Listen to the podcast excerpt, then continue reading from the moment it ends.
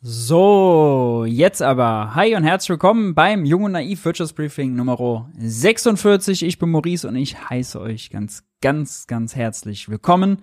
Für die, die live dabei sind, wir sind zu spät, weil Klaus Wieselski und Hans zwei Quasselstrippen sind. Nein, Spaß beiseite, weil ihr fleißig Fragen gestellt habt im Chat und das ist auch gut so. Ähm, Wer es äh, verpasst hat, ich kann es nur wärmstens empfehlen, äh, das Interview von Thilo und Hans mit Klaus Weselski zu den neuen Forderungen der GDL, der äh, Gewerkschaft der Lokführer, aber auch zu einem äh, wirklich ganz, ganz, ganz heißen Thema.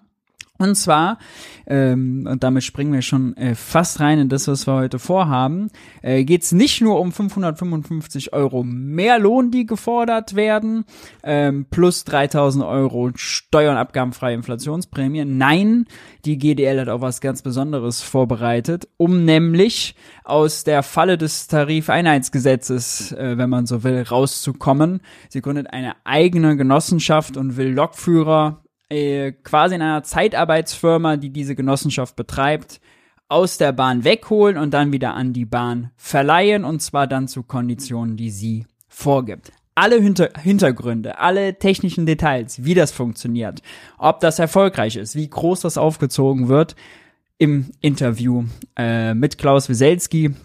Heute um 18 Uhr losgegangen. Äh, Schaut euch unbedingt äh, im Nachhinein nochmal an. Sehr, sehr empfehlenswert.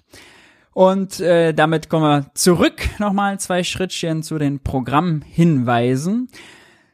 Morgen ist äh, Thilo zu Gast äh, bei der Republika, äh, falls jemand von euch äh, dort ist oder Livestreams schaut oder so, und zwar um 12.30 Uhr auf Bühne 2 zum Thema Journalismus und am Mittwoch nochmal fleißig der Thilo um 13.45 Uhr, diesmal Stage 1, ein Panel zur Lage im Iran. Das wird Tilo moderieren. Also, äh, sowohl morgen als auch übermorgen um die Mittagszeit Tilo auf der Republika. Checkt das gerne aus. Damit, wir haben ein bisschen Zeit aufzuholen, starten wir gleich rein mit den Schlagzeilen der Woche. Und zwar mit den Good News. Ja, äh, ich war jetzt ja zwei Wochen weg äh, hier quasi von diesem Sender, denn letzte Woche war der Montag auf einem Feiertag und da gehört es auch mal dazu, um einen Feiertag Feiertag sein äh, zu lassen. Und deswegen, also, Good News. Erstmal Thema Energieerzeugung. Und zwar hat die Zeit getitelt, Energieerzeugung Stromanteil aus Erneuerbaren erreicht neuen Höchstwert. Im abgelaufenen Monat sind 66,2 Prozent des Stroms in Deutschland aus erneuerbaren Energiequellen erzeugt worden. Ja, bisherige Spitzenwert war 61,2 Prozent im Februar 2020, gefolgt von 60 Prozent im Februar 21. Diesmal also im Mai. Und das hängt damit zusammen, dass äh, die Sonne sehr fleißig war und die Solarproduktion sehr fleißig. Das äh, sieht man ganz gut, wenn man in den äh, Zeit Energiemonitor reingeht, woher die Strom, der Strom diese Woche kommt, der jetzt ja eingeblendet äh, in diesem ja, Senfgelb, Braungelb äh, ist der Solarstrom, der äh, uns in Deutschland äh, beglückt hat. Ja, ähm, der macht uns nicht nur braun, sondern der bringt uns auch günstigen grünen Strom. Und erfreulich ist auch dieser Chart dazu. Liegt der Wind- und Solarausbau im Plan? Und da sieht man in Blau beim Wind Nee, da liegen wir leider, leider, leider 31 Prozent unterm Plan. Aber beim Solarausbau 53 Prozent über Plan. Da wurden äh, 9 Gigawattstunden, äh, nee, das Jahresziel sind 9 Gigawattstunden, genau. Ähm, und beim Wind 3,9. Äh, kann man hier alles schön nachvollziehen. Und das hilft uns jetzt. Das hilft uns jetzt. Viel Energie aus der Sonne. Ähm, das Gute ist, die ist eben günstig. Es gibt aber auch beim Zeitenergiemonitor noch ein paar andere schöne Nachrichten. Hier zum Beispiel seht ihr äh, auch nochmal, äh, gestern waren es 75 Prozent Erneuerbare äh, beim Strom. Das heißt, äh, der gestrige Tag war sogar noch erfolgreicher als der Durchschnitt des letzten Monats. Und man sieht das hier in dieser äh, grünen Grafik. Und es ist ja auch so, dass wenn man jetzt hier mal die äh, 23er Linie mit der 22er vergleicht, dass wir da deutlich, deutlich drüber liegen. Ja. Also äh, im Moment läuft's mit den Erneuerbaren für den Moment ganz gut, ja, ähm, weil Wind und äh, Sonne äh, uns da helfen und wir die gut einfangen. Das ist eine gute Nachricht. Übrigens sorgt das auch dafür, dass der Strompreis weiter gefallen ist und der Gaspreis auch. Der Gaspreis ist mittlerweile bei äh, Neuverträgen bei 9 Cent die Kilowattstunde. Das ist äh, leider immer noch doppelt so viel oder 4 Cent mehr pro Kilowattstunde als 2021. Ja, aber, und jetzt kommt die wirklich gute Nachricht, an der Börse sieht es noch besser aus. Es dauert leider mal was, bis die Börsenpreise bei den Neuverträgen und dann erst bei den Bestandsverträgen ankommen. Aber schaut mal her. Im Moment kostet Gas an der Börse so viel wie im Juni 2021. Ja? Ähm, und zwar 2,3 Cent die Kilowattstunde. Das sind wirklich fast wieder ganz alte Preise, die wir da im Moment haben. Der Abwärtstrend setzt sich fort. Damit äh, vergeht der Preisschock, den wir haben. Vor allem die energieintensive Industrie kann sich darüber freuen. Problem, im Moment wird noch Gas geliefert, was in der Vergangenheit bestellt wurde. Ja, zum Beispiel hier 22 noch zu teureren Preisen. Das heißt, das können die Versorger auch nicht so günstig machen. Aber Gas muss an der Börse günstig sein, damit es nachher beim Endverbraucher günstig ist äh, und bei der Industrie günstig ist. Und deswegen ist das der erste notwendige Schritt. Nehmen wir zur Kenntnis eine gute Nachricht. Dann äh, haben wir noch mehr gute Nachrichten. Äh, und zwar hat das Statistische Bundesamt äh, ausgewertet. 5,8 Millionen Jobs haben durch die letzte Mindestlohnerhöhung von 10,45 auf 12 Euro profitiert. Ähm, dadurch ist der Niedriglohnsektor in Deutschland etwas geschrumpft. Ähm, und zwar auf 15 Prozent geschrumpft. Das äh, ist durchaus gut. Allerdings liegt der Mindestlohn an sich immer noch deutlich unter dem, sagen wir mal, armutsfesten Lohn, denn 60 Prozent des Durchschnittslohns, ja, das ist dann das, was man an, als Armutsschwelle bezeichnet, das wären äh, 12,73 Euro, glaube ich. Die Zahl ist jetzt im Artikel nicht mehr drin. Äh, 12,73 Euro und damit liegt man noch kurz drunter. Es gibt auch immer noch einige Branchen, die extrem stark vom Mindestlohn oder von Mindestlohnjobs betroffen sind. Ja, jetzt zum Beispiel das Gastgewerbe mit Anteil von 48 Prozent Mindestlohnjobs, äh, Land, Forstwirtschaft und Fischerei 41 Prozent. Aber der Mindestlohn, äh, der Niedriglohnsektor ist innerhalb eines Jahres von 19 auf 15 Prozent geschrumpft. Und da sieht man ja mal, also wie viel Macht wirklich, was für ein Hebel die Politik mit dem Mindestlohn hat. Äh, und wie ärgerlich es eigentlich ist, dass eine Politik, die vor allem einen sozialdemokratischen Kanzler hat, den Mindestlohn als etwas fest, als etwas sieht und behandelt, was nicht politisch ist, sondern wo sie immer sagt, ja, da muss ja die Tarifkommission, die muss das ja äh, entscheiden. Ne? So sitzen dann Arbeitgeber, Arbeitnehmervertreter drin und ich glaube noch ein paar Wissenschaftler. Dann tut man immer so, als wäre das keine politische Sache. Aber also erstens wurde der Mindestlohnsektor oder der Niedriglohnsektor, sorry, in Deutschland politisch geschaffen, insbesondere durch die Agenda 2010 von Gerhard Schröder damals. Deswegen so zu tun, als wäre das nicht politisch und äh, Löhne und Arbeitsbedingungen nicht zu politisieren, das ist natürlich Quatsch. Aber Erstmal äh, eine gute Nachricht, äh, eine gute Nachricht von einem schlechten Niveau aus wohl. Äh, so viel äh, muss man natürlich äh, dazu sagen. Dann gibt's noch eine weitere gute Nachricht, die also ganz oft fehlinterpretiert wurde, äh, tatsächlicherweise.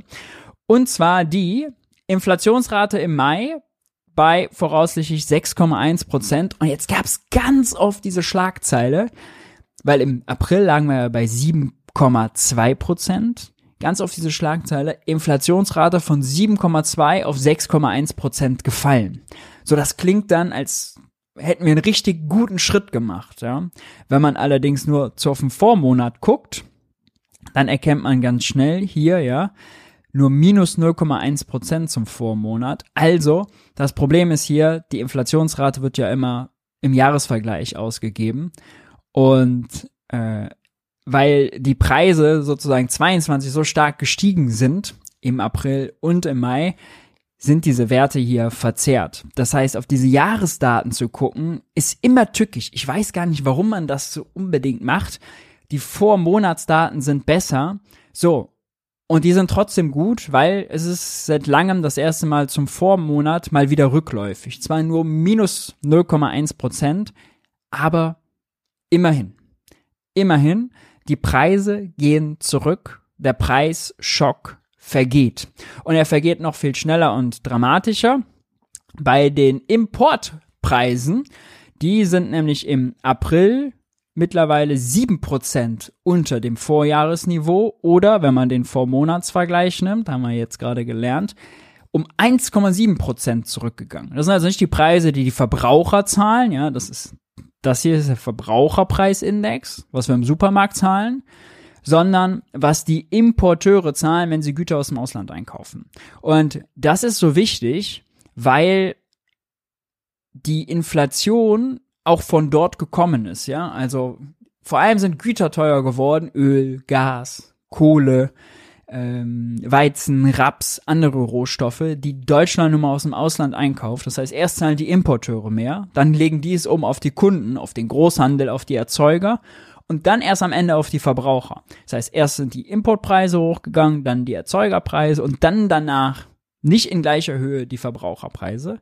Und genauso rum vergeht der Preisschock auch wieder. Ja, und wenn die Importpreise bei minus sieben Prozent liegen ähm, und das das erste Anzeichen damals war, da muss eigentlich bei der Zentralbank gerade der Groschen fallen. Oh, Zinserhöhungen sind eigentlich nicht mehr nötig, denn also der Preisschock vergeht ja gerade. Es dauert was, bis er bei den Verbraucherpreisen ankommt. Es dauert aber auch eben was, bis Zinserhöhungen wirken. Eigentlich ist die Datengrundlage für Zinserhöhungen jetzt wirklich weggefallen. Ja, wir werden bald sehen, dass auch der Erzeugerpreis, dass die auch äh, bald auch negativ werden. Jetzt erstmal Richtung Null, dann negativ. Ja. Ähm, aber das ist hier wirklich ein gutes Zeichen, gutes Signal. Ich habe ja nochmal den Graphen, da sieht man auch nochmal das aufgeschlüsselt ähm, die verschiedenen Einfuhrpreise. Oh, oh, und also ganz oben der Ausreißer ist natürlich das Erdgas, ja, was sich zwischendurch äh, um den Faktor 6 verteuert hatte, aber wieder auf Vorjahresniveau angekommen ist. Ja. Also wirklich Preisschock. Schnell hoch, aber auch schnell wieder runter. Keine dauerhafte oder klassische Inflation. Das ist wirklich ein Grund, grundlegend anderes Phänomen, was wir haben. Aber eine gute Nachricht. Eine weniger gute Nachricht äh, ist bei der Bahn, denn die Bahn war mal wieder so unpünktlich äh, wie nie. Einen neuen Negativrekord gerissen in diesem Jahr. Nur 65 Prozent der Halte wurden im Fernverkehr pünktlich erreicht. Eigentlich hat die Bahn ein Ziel von mehr als 70. Letztes Jahr waren es im Schnitt, glaube ich, 66. Jetzt waren es 65. Ich als Bahnvielfahrer ärgere mich natürlich immer darüber. Und äh, es ist einfach politisch ärgerlich, denn also man braucht einen verlässlichen Fernverkehr, wenn man die Verkehrswende auch nur irgendwie wuppen will, wenn man die Leute überzeugen will, nicht in die Blechkiste zu steigen und äh, mit also atemberaubender Geschwindigkeit über den Asphalt zu brettern, sondern eben gemütlich in den Zug zu steigen. Deswegen ist das bitter. Dazu gab es jetzt auch noch ganz frisch eine Nachricht, äh, dass auch aus dem Verkehrsministerium von Volker Wissing gerade raus rausgepurzelt ist, dass äh, die, die, die Reformpläne rausgepurzelt sind. Man weiß noch nicht vieles, nur, also der Plan ist ja eine eigene Infrastrukturgesellschaft zu gründen, äh, wo quasi die Bereiche, die Schiene und bisher die Bahnhöfe machen, Station und Service ist es, glaube ich, äh, in der Bahn, dass die zusammengelegt werden und daraus eine Infrago soll die dann heißen, ja, ähm, also eine Infrastrukturgesellschaft wird, die mehr auf, weniger auf Gewinnmaximierung aus ist und mehr darauf aus, wirklich also dem Ziel Verkehrswende zu dienen und die Infrastruktur der Bahn bestmöglich und schnellstmöglich auszubauen. Hier mal wieder der Beweis, wie dringend das notwendig ist mit dieser miserablen Pünktlichkeitsquote. Dann kommen wir jetzt langsam äh, in den Bereich Crime und zwar Finanzkriminalität. Die Maskenaffäre hat uns mal wieder eingeholt. Andrea Tantler soll 23,5 Millionen Euro an Steuern hinterzogen haben. Jetzt äh, gibt's da zwei, drei Witze dran. Ne, zwei Witze. Äh, das erste, der erste Witz ist, also, die CDU hat sich jetzt zuletzt mächtig über Greichen aufgeregt, ja, über die Greichen-Affäre im Wirtschaftsministerium. Das hier ist eine CDU-Affäre. Ja. Andrea Tandler ist also äh, mittendrin im CSU-Netzwerk in Bayern und hat dort einen Deal von zwei Schweizer Jungunternehmern der Firma Emix mit der Bundesregierung eingefädelt, mit Jens Spahn, die überteuerte Masken an den Gesundheitsminister vertickt haben. Ähm, die Andrea Tantler hat mit ihrem Partner dabei mächtig Kohle verdient, nämlich 48 Millionen Euro an Provision. Nicht schlecht. Blöd. 23,5 Millionen hat sie dabei hinterzogen und es sogar geschafft, dabei gleich, dabei gleich drei, bei drei Steuerarten misszubauen. Sowohl bei der Einkommenssteuer als auch bei der Schenkungssteuer und bei der Gewerbesteuer. Die sitzt außerdem mit ihrem Partner seit vier Monaten in Untersuchungshaft. Bei der Einkommenssteuer ist es so, dass sie die Geschäfte fälschlicherweise über ihre Firma hat laufen lassen und damit versteuert und nicht mit ihrem persönlichen Einkommenssteuersatz. Bei der Schenkungssteuer ist es so, dass sie ihrem Partner äh, was geschenkt hat und die Schenkungssteuer nicht bezahlt hat. Bei der Gewerbesteuer ist es so, dass äh, die Gewerbeeinnahmen äh, über ein Gewerbesteuerparadies. Auch die haben wir ja in Deutschland, nämlich in Grünwald, bisschen außerhalb von München geschleust wurden. Und da ist der Gewerbesteuersatz nochmal deutlich niedriger. Aber weil eigentlich äh, für Grünwald gar nichts abgewickelt wurde, nur eine Briefkastenfirma ist, wird da jetzt gemeckert und das als Steuerbetrug äh, gewertet. Derjenige, der dort das Haus vermietet, wo Tandler ihre Firma, ihren Briefkasten angemeldet hat. Da sind irgendwie 20 Firmen auf 15 Quadratmeter. Auch der ist jetzt mit Beihilfe zur Steuerhinterziehung angeklagt. Auch interessant.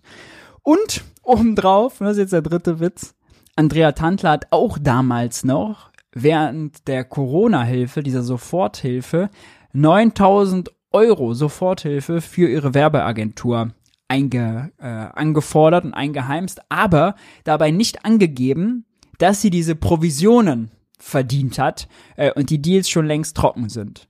Deswegen hat sie diese 9000 Euro unberechtigt bekommen und jetzt auch noch einen Prozess zu Subventionsbetrug am Hals.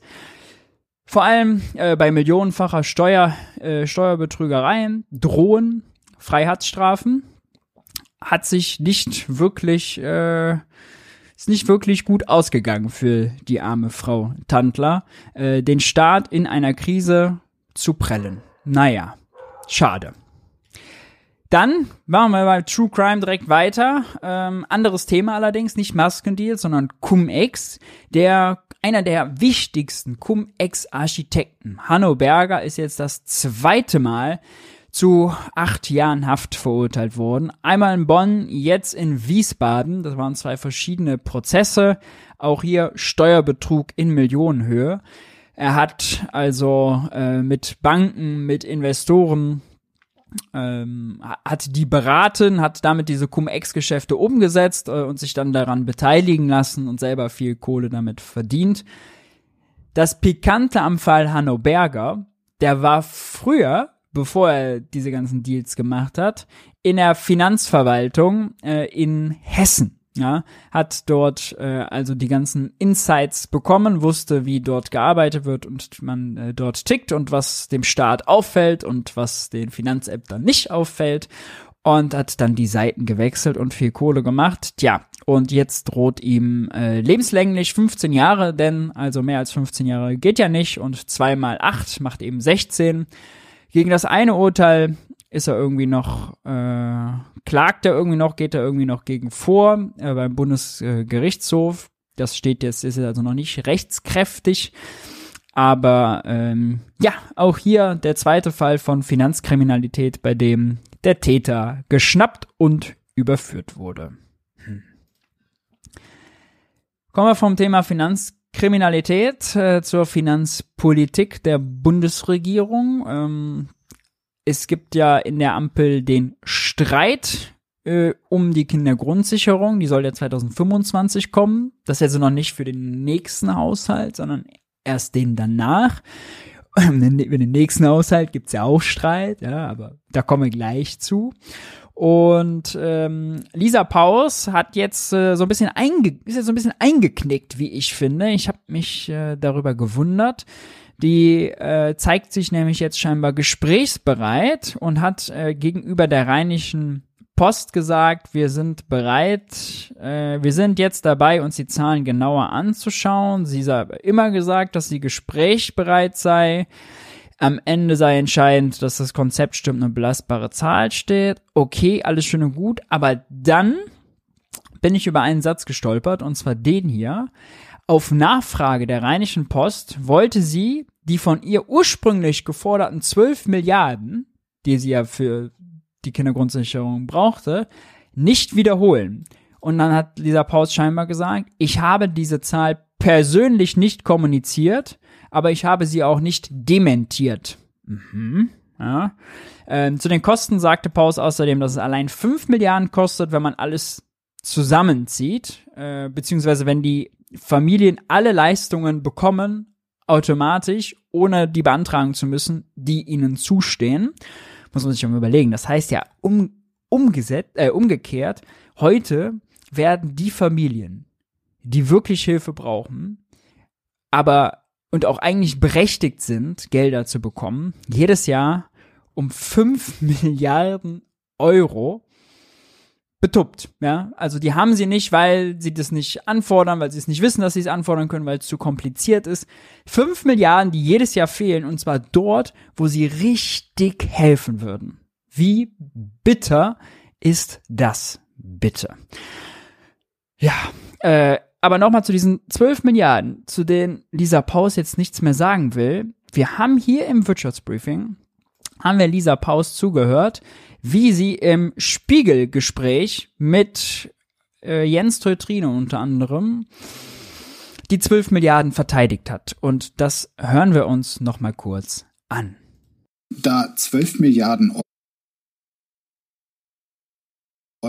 angemeldet zwischen 2 und 12 Milliarden ist ja doch äh, ein beachtlicher Unterschied. Wie berechnen Sie Ihre 12 Milliarden?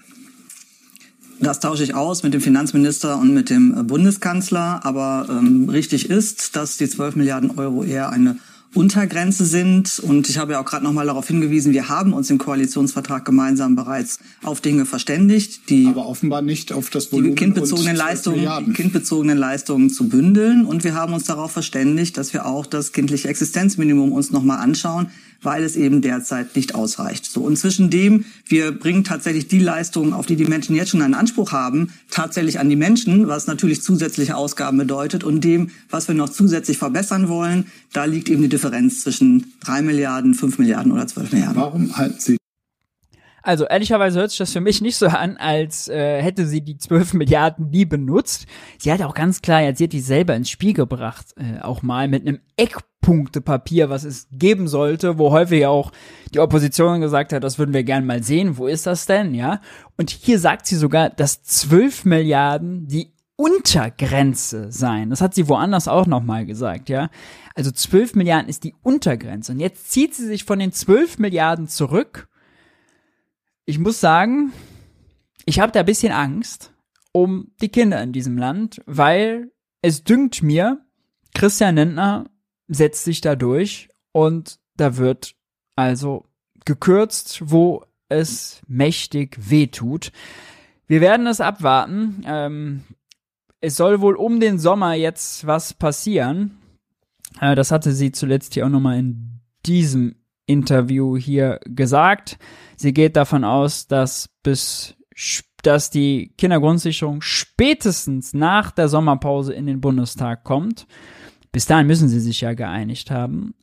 Allerdings, äh, ja, allein äh, die Hoffnung und der Glaube, ja, das ist, äh, die sind da so ein bisschen gerade, als ich das gelesen habe, letzte Woche äh, verschollen gegangen. Apropos Hoffnung, ähm, schlechte Nachricht außerdem noch, ähm, die deutsche Wirtschaft schrumpft erneut, Aussichten sind trübe. Wir sind jetzt offiziell in einer Rezession. Die deutsche Wirtschaft ist in den ersten drei Monaten erneut geschrumpft. Es ging um 0,3 Prozent nach unten. Interessant ist, das Statistische Bundesamt versucht mittlerweile schneller zu sein in weil die brauchen müssen natürlich ganz viele Daten immer verarbeiten, so schnell wie möglich quasi das Wirtschaftswachstum rauszuhauen. Dann basiert das, machen sie jedes Quartal, immer sehr stark auf den Monaten, auf den ersten zwei Monaten und dann am Ende, ja, gucken sie sich den dritten an und revidieren dann ihre Schätzung. Das ist jetzt auch passiert. Januar und Februar waren noch ganz okay. Da ist deren Schätzung also gewesen, es gibt 0% Wirtschaftswachstum, also wirklich eine Nullnummer. Der März war schlecht, als sie den dazu genommen haben und jetzt äh, das endgültige Ergebnis quasi bekannt gegeben, rutscht es auf minus 0,3 Prozent nach unten. Und damit ist Deutschland äh, ja offiziell in der Rezession, denn es gibt zwei aufeinander folgende Quartale, wo die Wirtschaft geschrumpft ist. Und obwohl die Wirtschaft geschrumpft ist, obwohl Deutschland nach ja zwei externen Schocks, Krieg und Pandemie, noch immer nicht die Wirtschaft wieder am Laufen hat, will der Finanzminister, übrigens mit voller Rückendeckung von Olaf Scholz, dem Bundeskanzler, und auch voller Rückendeckung, wie ich nachher zeigen werde, von Robert Habeck, dem Vizekanzler, zurück zur Schuldenbremse. Und deswegen muss er für diesen Haushalt, jetzt gibt's keine Flüchtlingsrücklage mehr von 40 Milliarden, die er irgendwie aufbrauchen kann, muss mächtig gespart werden. Christian Lindner hat deswegen an alle Ministerien jetzt einen Sparbrief verschickt. Ja? Also ein, da steht dann drin, was die höchstens ausgeben dürfen und jetzt müssen die Minister sich hinsetzen und selber sagen, was sie denn, wie sie ihr die Gelder denn verteilen. Äh, ausgenommen der das Verteidigungsministerium, die müssen nicht kürzen. Überall, muss man sich mal vorstellen, überall wird gekürzt außer bei der Verteidigung, außer beim Militär, ja, ähm, obwohl wir in einer Krise sind. Und dazu hat Thilo am letzten Freitag war es, glaube ich, in der Bundespressekonferenz nachgefragt, wie die Ampel das denn begründet. Und da hören wir mal rein. Verständnisfrage, Frau Hoffmann. Also bei der letzten Krise, bei der letzten Rezession, Rezession Während der Pandemie war Herr Scholz ja Finanzminister und hat immer wieder betont, dass man in der Krise nicht sparen kann und sollte, sondern das wäre Gift für die Gesellschaft und die Wirtschaft. Äh, warum ist er jetzt dafür? Weil wir sind jetzt wieder in der Rezession. Wir haben ja in diesen zwei, im Grunde zwei sehr großen Krisen der letzten Jahre, Sie haben es, Sie haben es ja äh, genannt, die, die Corona-Krise oder Covid-19-Krise und auch den sehr erschwerten Bedingungen im vergangenen Jahr durch äh, den russischen Krieg gegen die äh, Ukraine und die Umstellung äh, der Energieversorgung haben wir ja mit erhöhten Ausgaben reagiert. Ähm, jetzt sind wir auf dem Landeanflug in Richtung Normalität und werden deshalb uns jetzt für das kommende Jahr an die Schuldenbremse halten. Ja, aber das beantwortet nicht meine Frage. Wir sind ja immer noch in einer Krise. Wir sind faktisch in einer Rezession. Und dann möchte Herr Scholz dagegen ansparen. Und ähm, wenn man sich an die Schuldenbremse halten möchte, dann könnte man ja auch die Einnahmen erhöhen. Äh, dafür ist er nicht, korrekt? Ich kann das eigentlich im Grunde nur noch mal ausführen, was ich eben gesagt habe. Wir hatten zwei sehr schwere Krisen, auf die wir mit äh, großen Ausgaben reagiert haben und sehen uns jetzt im, auf dem Weg in eine äh, ausgabenpolitische Normalität und, und danach wird der Haushalt für das kommende Jahr auch gestaltet werden.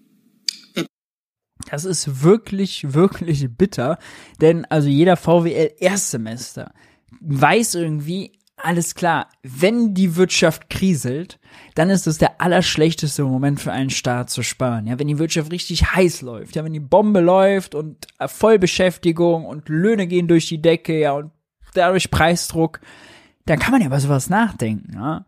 Aber jetzt quasi, also weniger auszugeben, ist wie mit Handbremse irgendwie wieder auf die Autobahn zu fahren. Ja, das ist, also es ist einfach gefährlich. Es ist gefährlich. Und das Beispiel mit der Autobahn passt sehr gut, denn es ist nicht nur gefährlich, gefährlich für denjenigen, der mit angezogener Handbremse versucht, da drauf zu fahren, sondern auch für die anderen, die schon auf der Autobahn sind, nämlich auch für unsere europäischen Nachbarn, die auch versuchen, ihre Wirtschaft wieder ans Laufen zu bringen, die ja auch massiv unter dieser deutschen Wirtschafts- und Finanzpolitik dann leiden. Allerdings würde ich nochmal zwei Sachen unterscheiden, denn die Tatsache, dass wir jetzt die Rezession haben, also das negative Wirtschaftswachstum, würde ich sagen, ist jetzt nicht Ausdruck klassischer Sparpolitik. Denn das, das Wirtschaftswachstum, die minus 0,3 Prozent, die wären noch viel, viel größer, hätte der Staat Doppelwumms äh, und die ganzen Entlastungspakete und so weiter alles nicht gemacht. Ja? Das heißt, da wurden ja untypisch viele Schulden gemacht. Das wurde ja schon gemacht, ja, auch an der Schuldenbremse vorbei. Deswegen, das war jetzt keine klassische Sparpolitik, die uns jetzt heute auf die Füße fällt. Aber wir haben das Problem, dass Christian Lindner jetzt kürzen will, jetzt sparen will, Schuldenbremse einhalten. Das heißt dann quasi einen ausgeglichenen Haushalt. Das werden so, kommt dann jetzt äh, kurz vorm Sommerpause, kommt dann der Haushalt äh, mit den aktuellen Zahlen, wo dann Konjunkturkomponente und so neu ausgerechnet ist. Ich denke mal, das werden so 15 Milliarden Schulden oder so dann sein. Aber das ist ein Pappenstiel, ist nix im Vergleich zu dem, was vorher gemacht wurde, ja. Jetzt das wird gefährlich und das ist Sparpolitik. Das vorher, also diese 0, minus 0,3, sind jetzt noch nicht die Folge von Sparpolitik. Klar, man hätte jetzt auch sagen können, wir machen die Hilfen größer, machen zum Beispiel 1000 Euro Energiepreispauschale, länger 9-Euro-Ticket, ja, länger Tankrabatt, weiß ich nicht, um die Leute, den Leuten mehr Geld zu geben, damit eben auch der private Konsum nicht so zurückgeht. Dann wäre auch das Wirtschaftswachstum höher. Hätte man machen können. Aber ist jetzt noch nicht die klassische Sparpolitik und ah nee, wir gucken jetzt, dass der Haushalt wieder ausgeglichen ist und ketten uns jetzt an die Schuldenbremse. Das kommt erst jetzt. Ja. Aber wir hören nochmal bei den Nachfragen rein, die sind nämlich auch interessant. Wir bleiben nochmal beim Haushalt, bitteschön. Frau Baron, wird sich die Sparvorgabe von Herrn Lindner auf den LNG-Ausbau in Deutschland auswirken? Das kann ich Ihnen so nicht beantworten. Wie gesagt, der Brief ist eingegangen, wird aktuell ausgewertet. Und im Übrigen gibt es ja schon Beschlüsse aus den letzten Haushalten, die auch die LNG-Terminals betreffen. Insofern kann ich die Frage jetzt pauschal für die Zukunft aber nicht beantworten.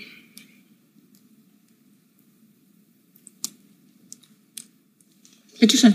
Ich würde gerne äh, einmal dazu ergänzen, weil jetzt hier sehr oft das Wort äh, Spar Vorgaben und Sparbrief äh, äh, gefallen ist. Ähm, ich werde mich jetzt äh, von hier aus natürlich nicht zu den einzelnen Einzelheiten der Plafonds äußern. Das ist Teil jetzt der regierungsinternen Abstimmung. Aber ich möchte gern so viel sagen und weil auch Sie davon sprechen und teilweise auch so berichtet wird. Allein schon, dass die Sprecherin des Bundesfinanzministeriums sich dahinsetzt und von Plafonds spricht, weiß der Geier, was mit diesem Wort gemeint ist. Ja, also wenn ihr schon doch Pressesprecher habt und die gut bezahlt, dann lasst die doch wenigstens Begriffe nennen, die die Leute wenigstens verstehen. Ja, das ist gemeint sozusagen die Obergrenze des jeweiligen Budgets. Plafonds. Es gibt keine Sparliste und es wurden auch keine, wie ich es gelesen habe, roten Briefe ähm, verschickt. Ähm, die Plafonds orientieren sich an der bisherigen Finanzplanung und den politischen Prioritäten der Koalition, die Ihnen ja ähm, auch bekannt sind. Besonders wichtig dabei sind Investitionen in. Übrigens, witzig, hier sagt sie gerade, rote Briefe wurden nicht verschickt mit Sparvorgaben. Nein, nein, nein, nein, nein. Äh, die Briefe waren nämlich nicht rot, die waren weiß. Und nee, Sparvorgaben gibt's nicht, aber ihr dürft halt nur ja weniger ausgeben als letztes Jahr. So, also, was für eine Begriffsglauberei, was für eine Missinformation, ja, also. Die Energiesicherheit, Bildung, Klimaschutz, Digitalisierung. Ähm, und natürlich gilt auch vor dem Hintergrund, dass die Vorgaben der Schuldenbremse weiter eingehalten äh, wird. Aber trotzdem, es geht nicht darum, dass es wurde keine Sparliste verschickt und auch keine sogenannten roten Briefe. Herr Jessen? Können Sie bestätigen, dass Kürzungen bei den Sozialausgaben nicht ausgeschlossen sind bei den, in den Vorgaben? Ich werde jetzt an dieser Stelle Ihnen hier weder irgendwas bestätigen noch ähm, dementieren. Es handelt sich jetzt um regierungsinterne Abstimmungen ähm, und die laufen jetzt. Ähm, da die Inhalte ja mit dem Kanzleramt, wie Sie sagten, abgesprochen sind. Oder ich hatte ja gesagt, sind. es um das Vorgehen, das Vorgehen ist abgestimmt. Ja, und Sie sagten dann auf Nachfrage, wenn ich das richtig in Erinnerung habe, dass das natürlich auch bedeutet, dass die Substanz äh, Nein, ich habe mich zu den Inhalten Aha. überhaupt nicht geäußert, weil, weil wir uns jetzt hier, das hat ja auch die Kollegin eben ausgeführt, mhm. zu den Inhalten, die ja gerade in der Abstimmung sind, gar nicht äußern. Das Vorgehen ist abgestimmt. Ja, gut, dann präzisiere ich meine Frage, da ich davon ausgehe, dass äh, der Kanzler natürlich einem nur dann einem Verfahren zustimmen wird, wenn die Inhalte auch tragfähig äh, sein werden. Ist Ihnen bekannt oder können Sie etwas dazu sagen, ob ähm, Kürzungen bei den Sozialausgaben Teil der Vorgaben inhaltlich sind oder nicht? Wir werden uns jetzt hier, wie das ja auch für alle anderen Verfahren, die innerhalb der Regierung gerade in Abstimmung sind, gilt, nicht ähm, mit den Inhalten und den Details der Inhalte befassen. Wie gesagt, die Ressorts haben diese Briefe erhalten gestern und beschäftigen sich jetzt damit und alles weitere wird dann äh, miteinander abgestimmt und beschlossen. Herr Jung? Frau Kalber, warum ist das jetzt keine Austeritätspolitik, die der, der, Finan der, ähm, der Finanzminister anstrebt? Naja, weil ich habe es Ihnen ja gerade gesagt. Ähm, wie gesagt, es wurden jetzt diese, die Warum ist das keine Austeritätspolitik? Naja, weil, ich habe es Ihnen ja gerade gesagt, also wie gesagt, ja, was Sie gesagt haben, war relativ äh, wenig und das, was Sie gesagt haben, das wenige, was Sie gesagt haben, da war doch viel auch noch von Unsinn. Also, also das sind Pressesprecher, die die da hinstellen. Diese, diese, diese Briefe verschickt ähm, mit der Bitte an die ähm Eben wurden keine roten Briefe verschickt, jetzt wurden aber Briefe geschickt, verschickt auf einmal oder mit, mit, der, äh, mit der Information, welche Haushaltsmittel den Ressorts zur Verfügung äh, stehen. Ähm, und die also Briefe mit äh, Budgets und die waren kleiner als davor, aber ist keine Sparvorgaben. Nee, nee, nee, nee, nee. also, also äh, wenn es nicht so traurig wäre, weil dahinter steht wirklich ernste Probleme weil da also wichtige Projekte dann am Ende nicht realisiert werden können, ja, weil er gekürzt wird, weil das zulasten derer geht, die den kleinsten Geldbeutel haben, zulasten des Klimas, zulasten der Infrastruktur, ja, deswegen ist eigentlich nicht lustig. Aber, also, das Verhalten ist wirklich satirereif. Die Ressourcen aufgefordert sind, innerhalb äh, dieser zur Verfügung stehenden äh, Mittel eigenverantwortlich die Ausgestaltung ihres Plafonds vorzunehmen. Ähm, und diese, die Plafonds orientieren sich, wie gesagt, an der bisherigen Finanzplanung. Und es geht hier nicht um eine Sparpolitik. Weil die sich an der bisherigen Finanzplanung orientieren, geht es nicht um Sparpolitik. Okay. Ich finde es auch nochmal wichtig, weil Sie immer wieder äh, in dieselbe äh, Kerbe gehen, Herr, Jung. Äh, es, es ist wichtig zu verstehen, dass es um eine Rückkehr zur Normalität geht. Wir hatten Jahre der Ausnahme und die Normalität ist nicht Austerität, sondern wir kehren jetzt zu einer normalen ähm, Finanz- und Ausgabenpolitik zurück und, und, hatten, und das, was wir vorher gesehen haben, war wirklich eine Ausnahmesituation. Verstehe ich die Teile der Öffentlichkeit wundern sich halt, warum jetzt Normalität wieder herrschen soll, wenn wir eine krasse Klimakrise haben. Wir haben immer noch Krieg in der Ukraine. Wir haben andere andauernde Krisen. Das ist ja, wir sind ja weit weg von Normalität. Das habe ich ja jetzt schon mehrfach beantwortet, die Frage. Genau die richtige Intervention von Thilo. Und man könnte noch einen draufsetzen. Die Normalität, ja, auf die die gerade im Landeanflug unterwegs sind, diese Normalität ist eine sehr schlechte Normalität, weil diese Normalität hat dazu geführt, dass der öffentliche Kapitalstock, die öffentliche Infrastruktur kaputt gespart wurde, dass der öffentliche Kapitalstock rückläufig ist, weil der Wertverlust der bestehenden Infrastruktur größer war als die neuen Investitionen. Ja, die Nettoinvestitionen waren negativ. Das ist Normalität. Und allein um das aufzuholen, das kriegt man schon mit der Schuldenbremse nicht hin. Und jetzt kommt noch dazu, dass wir ja, also wir haben Krieg, wir haben Klimakrise, wir haben, wir müssen ganz viel auf einmal machen. Es gibt die Gefahr, dass, ähm, dass China und Taiwan da ein neuer Konflikt eskaliert. Wir haben die Gefahr, reden darüber, dass irgendwie Firmen abwandern, weil der Strom für die Industrie gerade in Deutschland so teuer ist und die USA gerade einen anderen Weg gehen und viel günstigeren Strom haben. Ja, das sind die Herausforderungen. Aber wir machen Landeanflug zur Normalität. Ja, alles klar. Also, da schießt man sich selbst, äh, schießt man sich selbst ins Aus. Es ist wirklich bitter und zum Verzagen. Zurück zu den Nachrichten.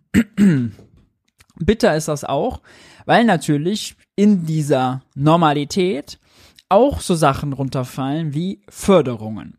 Förderung ist gerade ein richtig heißes Eisen bei dem Heizungsgesetz gewesen, ja. Oder wie die FDP sagt, bei dem Heizungsverbot. Ja, man weiß ja, bald darf man nicht mehr heizen, wenn man Frank Schäffler hört.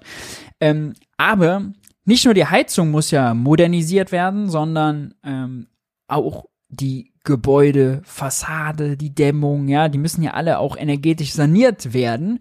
Da sind wir eh schon viel zu langsam, weil wir jedes Jahr nur 0,5 Prozent der Häuser sanieren energetisch. Eigentlich müssten es 1% sein, vor allem auch um klimaneutral zu werden. Und da entstehen wieder viele Kosten. Die Deutsche Bank hat das hier mal gerechnet. Ähm, die geht davon aus, dass allein Wohnimmobilienkunden der Deutschen Bank nach heutigen Preisen rund 80 Milliarden Euro für Renovierungsarbeiten aufwenden, um ihre Eigenheime auf den neuen klimaneutralen äh, Standard zu bringen. Ja? 50 Prozent des bestehenden Kreditportfolios äh, ist das bei der Deutschen Bank. 80 Milliarden. So, das muss man natürlich fördern. Ja, da geht's dann schnell mal um Summen, die auch deutlich zweistellig sind, bis zu 100.000 Euro, die da auf einmal anstehen, die man also finanzieren muss irgendwie. Und da, wenn man jetzt sagt, nee, wir machen hier wieder Normalität, aber man muss eigentlich den ganzen Verkehrsbestand, den ganzen Gebäudebestand auf links drehen, auf grün drehen. Sorry, das funktioniert einfach nicht. Das ist irgendwie auch, aus, auch so realitätsfern. Äh, es ist wirklich bitter. Ich habe nachher noch eine Rede von Robert Habeck mit beim Wirtschaftsrat der CDU. Da erklärt er in einem Moment eigentlich sehr schön, wo auch die Schuldenbremse noch hindert, nämlich bei solchen Förderungen und warum die USA mit Inflation Reduction Act da ein bisschen anders unterwegs sind. Aber erklärt dann zwei Sätze später, warum, wenn man das einfach transformative Angebotspolitik nennt, ja, also sparen, aber wir machen ein bisschen irgendwie Ordnungspolitik und Vorgaben, dann geht das schon gut. Ja. Also äh, auch den Zahn muss man sich, glaube ich, selber mal ziehen. Christian Lindner setzt das nicht alleine durch. Christian Lindner ins Finanzministerium zu setzen, war erstens eine Entscheidung von SPD und Grüne. Aber Robert Habeck und Olaf Scholz stützen den Kurs von Christian Lindner. Mittlerweile auch öffentlich. Wir werden es gleich äh, nochmal hören. Dann, äh, und auch das ist auch eine Folge der Sparpolitik, weil Christian Lindner keine Mittel für die gesetzliche Krankenkasse gibt und für die Pflegekasse entstehen da große Löcher. SPD und Grüne hatten ja zuletzt den Vorschlag gemacht, den haben wir hier auch diskutiert, ich glaube im letzten Wirtschaftsbriefing, die Beitragsbemessungsgrenze anzupassen. Die ist bei der äh, bei der Krankenkasse im Moment niedriger als zum Beispiel bei der äh, Rentenversicherung, bei knapp 5000 Euro des Bruttolohns, bei der Pflegeversicherung, äh, bei der Rentenversicherung sind es 7000. Wenn man das anpassen würde, würden also Leute auch auf jeden Euro über die 5000 Euro Krankenversicherungsbeiträge zahlen, eben bis zu diesen 7000, käme also mehr in die Kasse und zwar nach Berechnungen, äh, was die vom Kölner Institut für Kölner Institut der deutschen Wirtschaft ange, äh, ange jetzt habe ich einen Worthänger, angefertigt wurden, kämen so 18 Milliarden Euro zustande. Wenn man nur die Krankenversicherungs die Beitragsbemessungsgrenze bei der Krankenversicherung auf die Pflichtversicherungsgrenze 5000 auf 5500 Euro anheben würde, kämen in immerhin ein paar Milliarden, ich glaube sechs waren das, äh, zustande. Immerhin, ja. Aber das heißt natürlich, also wenn man die anpasst, da müssen halt Leute mit einem Facharbeitergehalt mehr Sozialabgaben zahlen. Ja. Ähm, Christian Lindner wird das nicht schmecken, Erstens, weil die privaten Versicherer dann ein Problem bekommen, wenn die Pflichtversicherungsgrenze hochgesetzt wird bei der gesetzlichen. Und zweitens will er ja eigentlich immer ganz die Facharbeitergehälter irgendwie entlasten, ja. So die Mittelstands, obere Mittelstandsgehälter, so wie man da halt 6000, 7000 Euro verdient. Die müssen dann mehr Sozialabgaben zahlen. Das wird er ja wahrscheinlich ganz furchtbar finden. Also Ähm, auch hier sieht man, wie Sparpolitik einfach neue Verteilungskonflikte erzeugt. Genauso wie beim Thema Industriestrompreis, auch darüber haben wir schon mal gesprochen, da hat sich jetzt die DGB-Chefin Jasmin Fahimi hinter Robert Habeck gestellt. Der will ja die Strompreisbremse für die energieintensive Industrie verlängern auf 6 Cent pro Kilowattstunde für 80 Prozent des Verbrauchs, weil er sagt, wenn Industriestrom in Deutschland zu teuer ist, dann also siedeln sich zu wenige Industriefirmen neu an und das Risiko ist zu groß, dass zu viele gehen. Und noch haben wir nicht den günstigen grünen Strom aus der Zukunft. Im Norden des Landes hat man den schon, im Süden halt noch nicht und im Südwesten, wo aber viel Industrie ist. Ja, also äh, Strom aus Wind und Sonne ist einfach deutlich günstiger als der Strom, den wir gerade aus Gas und Kohle und so bekommen. Und deswegen müssen wir das subventionieren. Sub, so lange subventionieren, bis, zwar mit 6 Cent quasi, auf 6 Cent runter subventionieren, bis eben der Marktpreis vom Strom, weil wir genug grünen, günstigen Strom produzieren, so weit unten ist. Und Jasmin Fahimi toppt das nochmal und sagt, ja, es von Habeck geht in die richtige Richtung, aber Herr Lindner muss sich die, Fra muss die Frage beantworten, ob dieses Land noch eine stabile Industriebasis haben soll und fordert sogar eine Subventionierung auf 4 Cent statt 6 Cent. Es würde dann 50 statt 20 bis 30 Milliarden kosten. Geht also über Robert Habeck hinaus. Und jetzt das Interessante.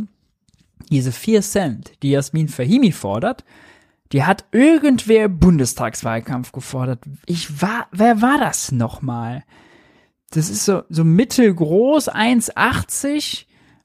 Irgendwie verbinde ich damit irgendwas Schlumpfigem. Der hat schlechte, der hat ein schlechtes Gedächtnis, Erinnerungslücken. Wer war das nochmal? Vielleicht kann er sich deswegen auch nicht erinnern. Ach, das war ja unser Bundeskanzler. Genau. Olaf Scholz hat Wahlkampf gemacht mit einem Industriestrompreis von 4 Cent. Da will er heute nichts mehr von wissen. Sagt jetzt immer, nee, also Subventionierung, das kann auf Dauer ja nicht gut gehen was kein Argument ist gegen eine Subventionierung für ein paar Jahre, eine Brücke bauen in die günstige grüne Zukunft. Ja, ähm, interessant, dass Fahimi diese 4 Cent fordert und dass sie sich damit quasi hinter Habeck stellt, sondern ihn ja sogar noch, also noch über ihn hinausgeht und damit Druck auf Olaf Scholz aufbaut.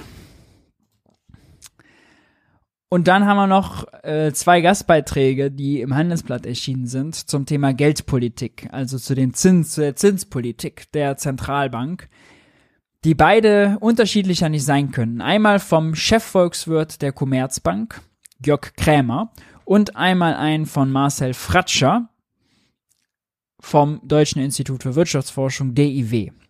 Jörg Krämer, beide würde ich sagen, alte Schule, Jörg Krämer ähm, noch äh, deutlich, sagen wir mal, liberaler, neoklassischer, ja. Äh, Jörg Krämer sagt, es braucht eine Rezession, um das Hochinflationsregime zu überwinden.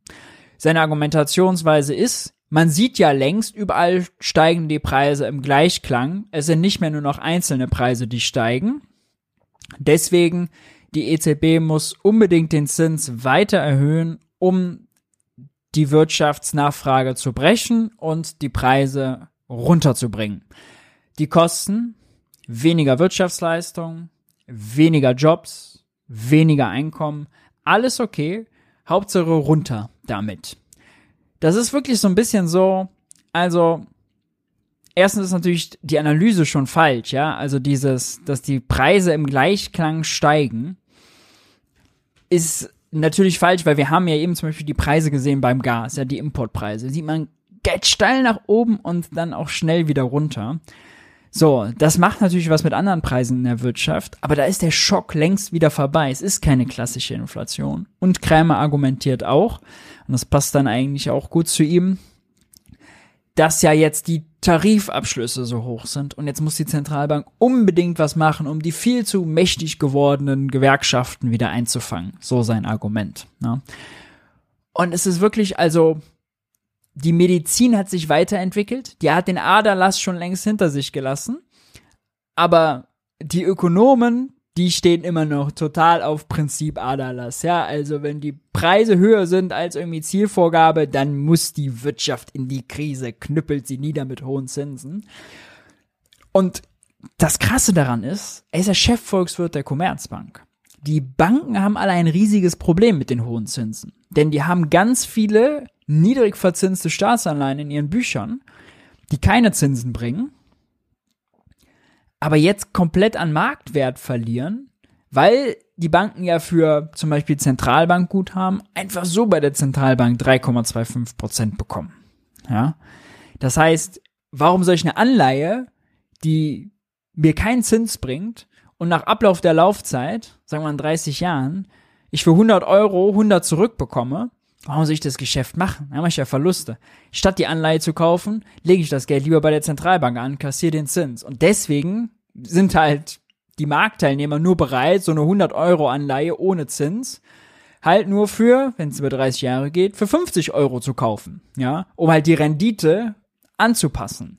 So, und je höher der Zins, desto krasser wird dieser Effekt, desto höher werden die nicht realisierten Buchungsverluste, die die Banken in ihren Bilanzen haben, und desto höher auch die Gefahr für die Commerzbank, da wieder auf die Nase zu fliegen. Das ist das Erste. Als zweites, je höher man den Zins sieht, desto weniger wird ja auch gebaut. Die Baubranche ist gerade sowieso in der Krise. Desto problematischer werden Anschlussfinanzierungen. Die Commerzbank ist im Kreditgeschäft. Das wird der Commerzbank auch auf die Füße fallen. Ja, wenn Leute ihre, ihre Anschlusskredite nicht mehr nehmen, um ihre Häuser zu finanzieren, ja, wenn immer weniger Kredite vergeben werden.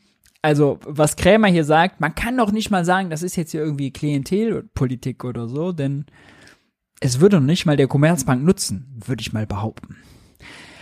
Fratscher sagt was anderes. Ähm, Fratscher hat ein richtiges Tabu gebrochen.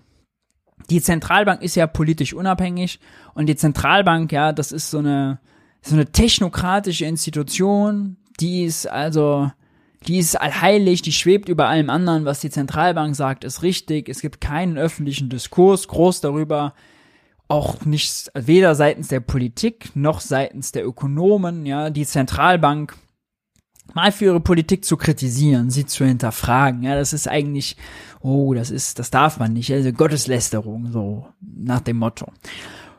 Und Fratscher hat das Tabu gebrochen. Ja, der hat äh, tatsächlich äh, gesagt, die Zentralbank, die, die Europäische Zentralbank, aber auch andere, die werden, die haben schon und die werden immer mehr Einfluss auf die Inflation verlieren. Und deswegen, so sein Vorschlag, sollte die EZB ihr quantitatives Inflationsziel besser aufgeben.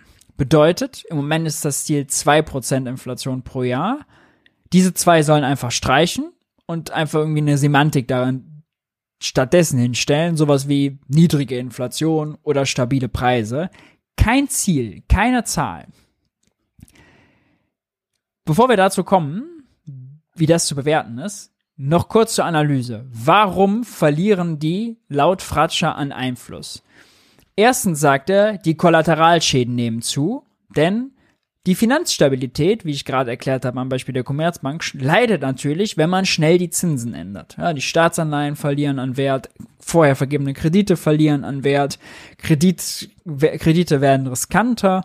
So. Und irgendwann ist das für die Bank, äh, für die Zentralbank ein Konflikt. Sie kann die Zinsen nicht weiter erhöhen, ohne eine neue Finanzkrise auszulösen.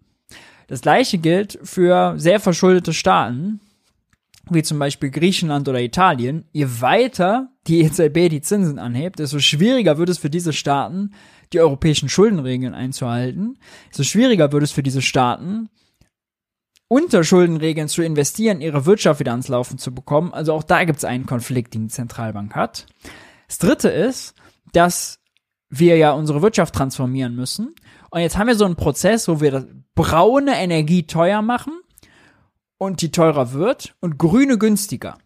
Aber das heißt, die einen Preise gehen runter, die anderen gehen hoch, ohne dass die Zentralbank mit ihrem Zins oder mit den Anleihekäufen Einfluss darauf hat. Und je nachdem, wie schnell das geht, entweder ob die grünen langsamer günstiger werden oder die braunen schneller teurer, dann wird halt sozusagen die Inflationsrate geht dann hoch, ja, weil wir noch nicht so auf die grünen umsteigen können, weil die noch nicht da sind und nicht günstig da sind.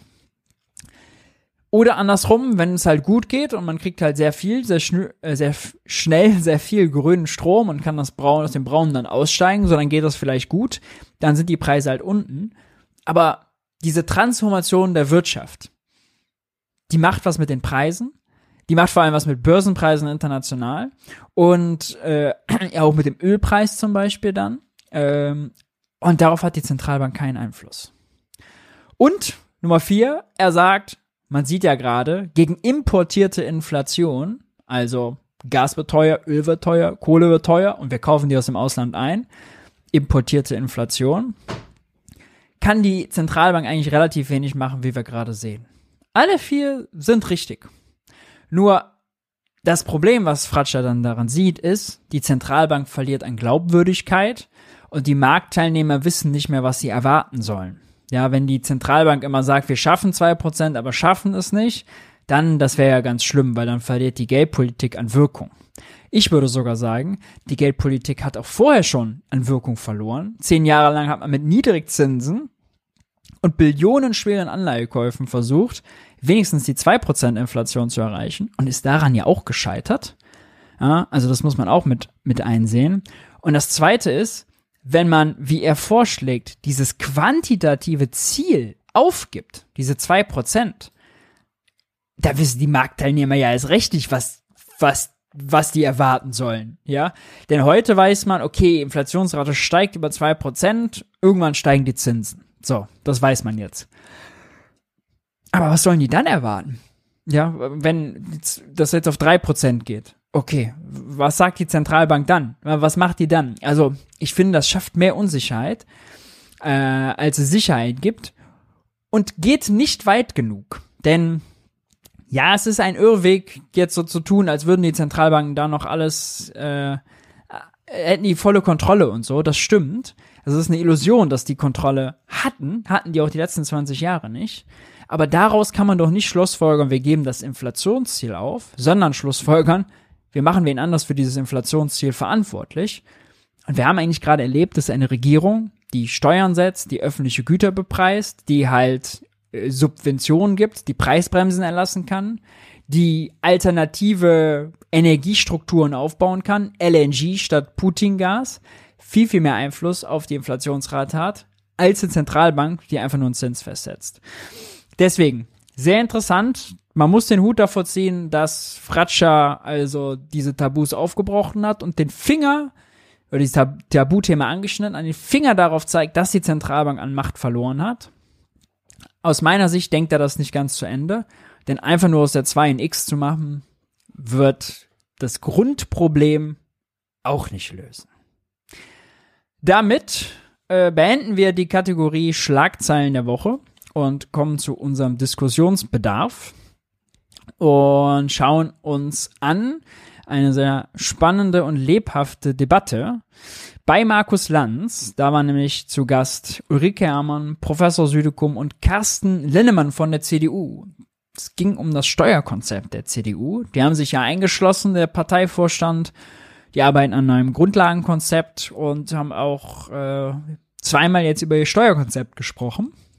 Da ist dann zuletzt, erst hat man gesagt, wir machen eine Flat Tax bei der Erbschaftssteuer, jetzt will man die doch nicht und will doch großzügige Ausnahmen für Betriebsvermögen, so da tut sich einiges.